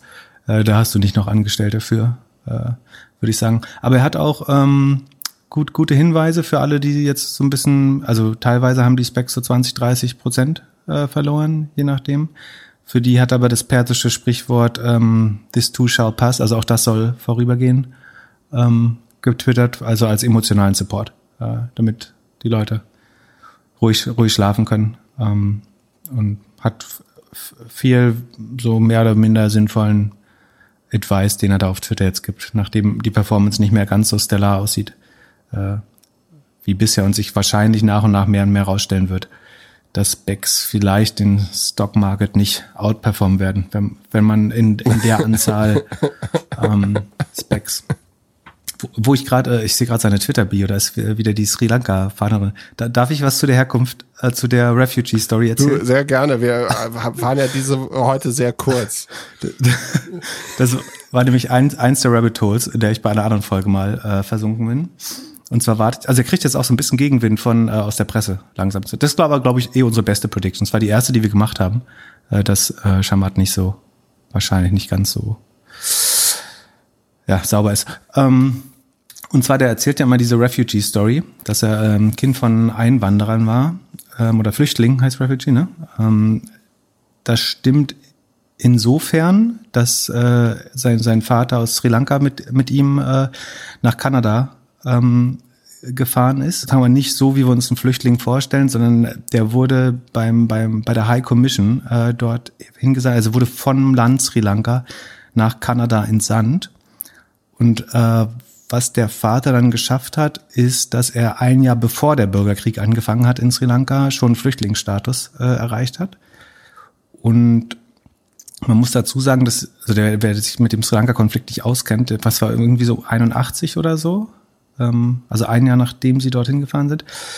Ähm, und da sozusagen gibt es eine unterdrückte Minderheit, die heißen Tamilen. Äh, Shamat rein äußerlich sieht aber und nach dem Geburtsort seines Vaters äh, nachzuurteilen, gehören die aber zu der Mehrheit der Singalesen äh, in, in Sri Lanka.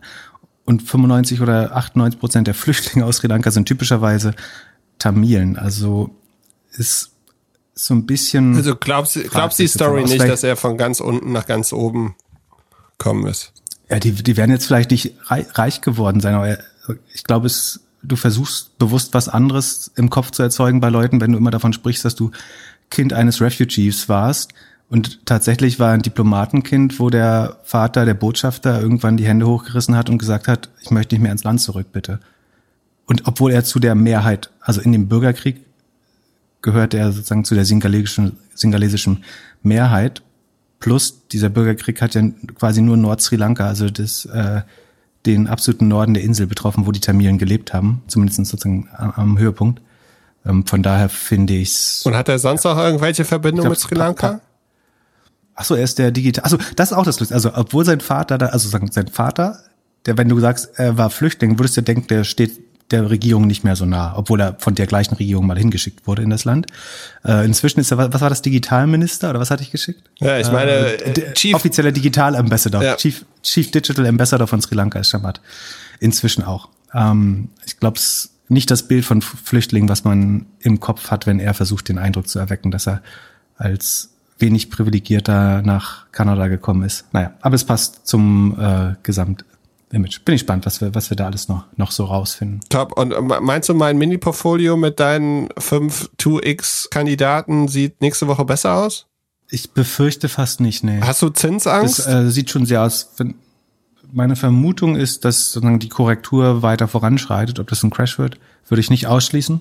Ähm, aber ich kann mir vorstellen, dass die Korrektur weiter voranschreitet. Ich würde aber sozusagen, würden meine Aktien noch weitere zehn Prozent fallen, also irgendwo bei minus 30 oder so landen, dann würde ich, das ist eigentlich der Punkt, wo ich dann langsam die, die Shorts, die ich zur Absicherung gekauft habe, umwandeln würde in Geld und mit dem Geld dann wieder einsteigen, lang, langsam in Aktien. Also ich glaube, wenn die jetzt ein Drittel der Bewertung abbauen, dann ist, macht es den Gesamtmarkt schon deutlich gesünder auf der Tech-Seite. Ähm, und man muss natürlich ganz genau schauen, was man dann kauft.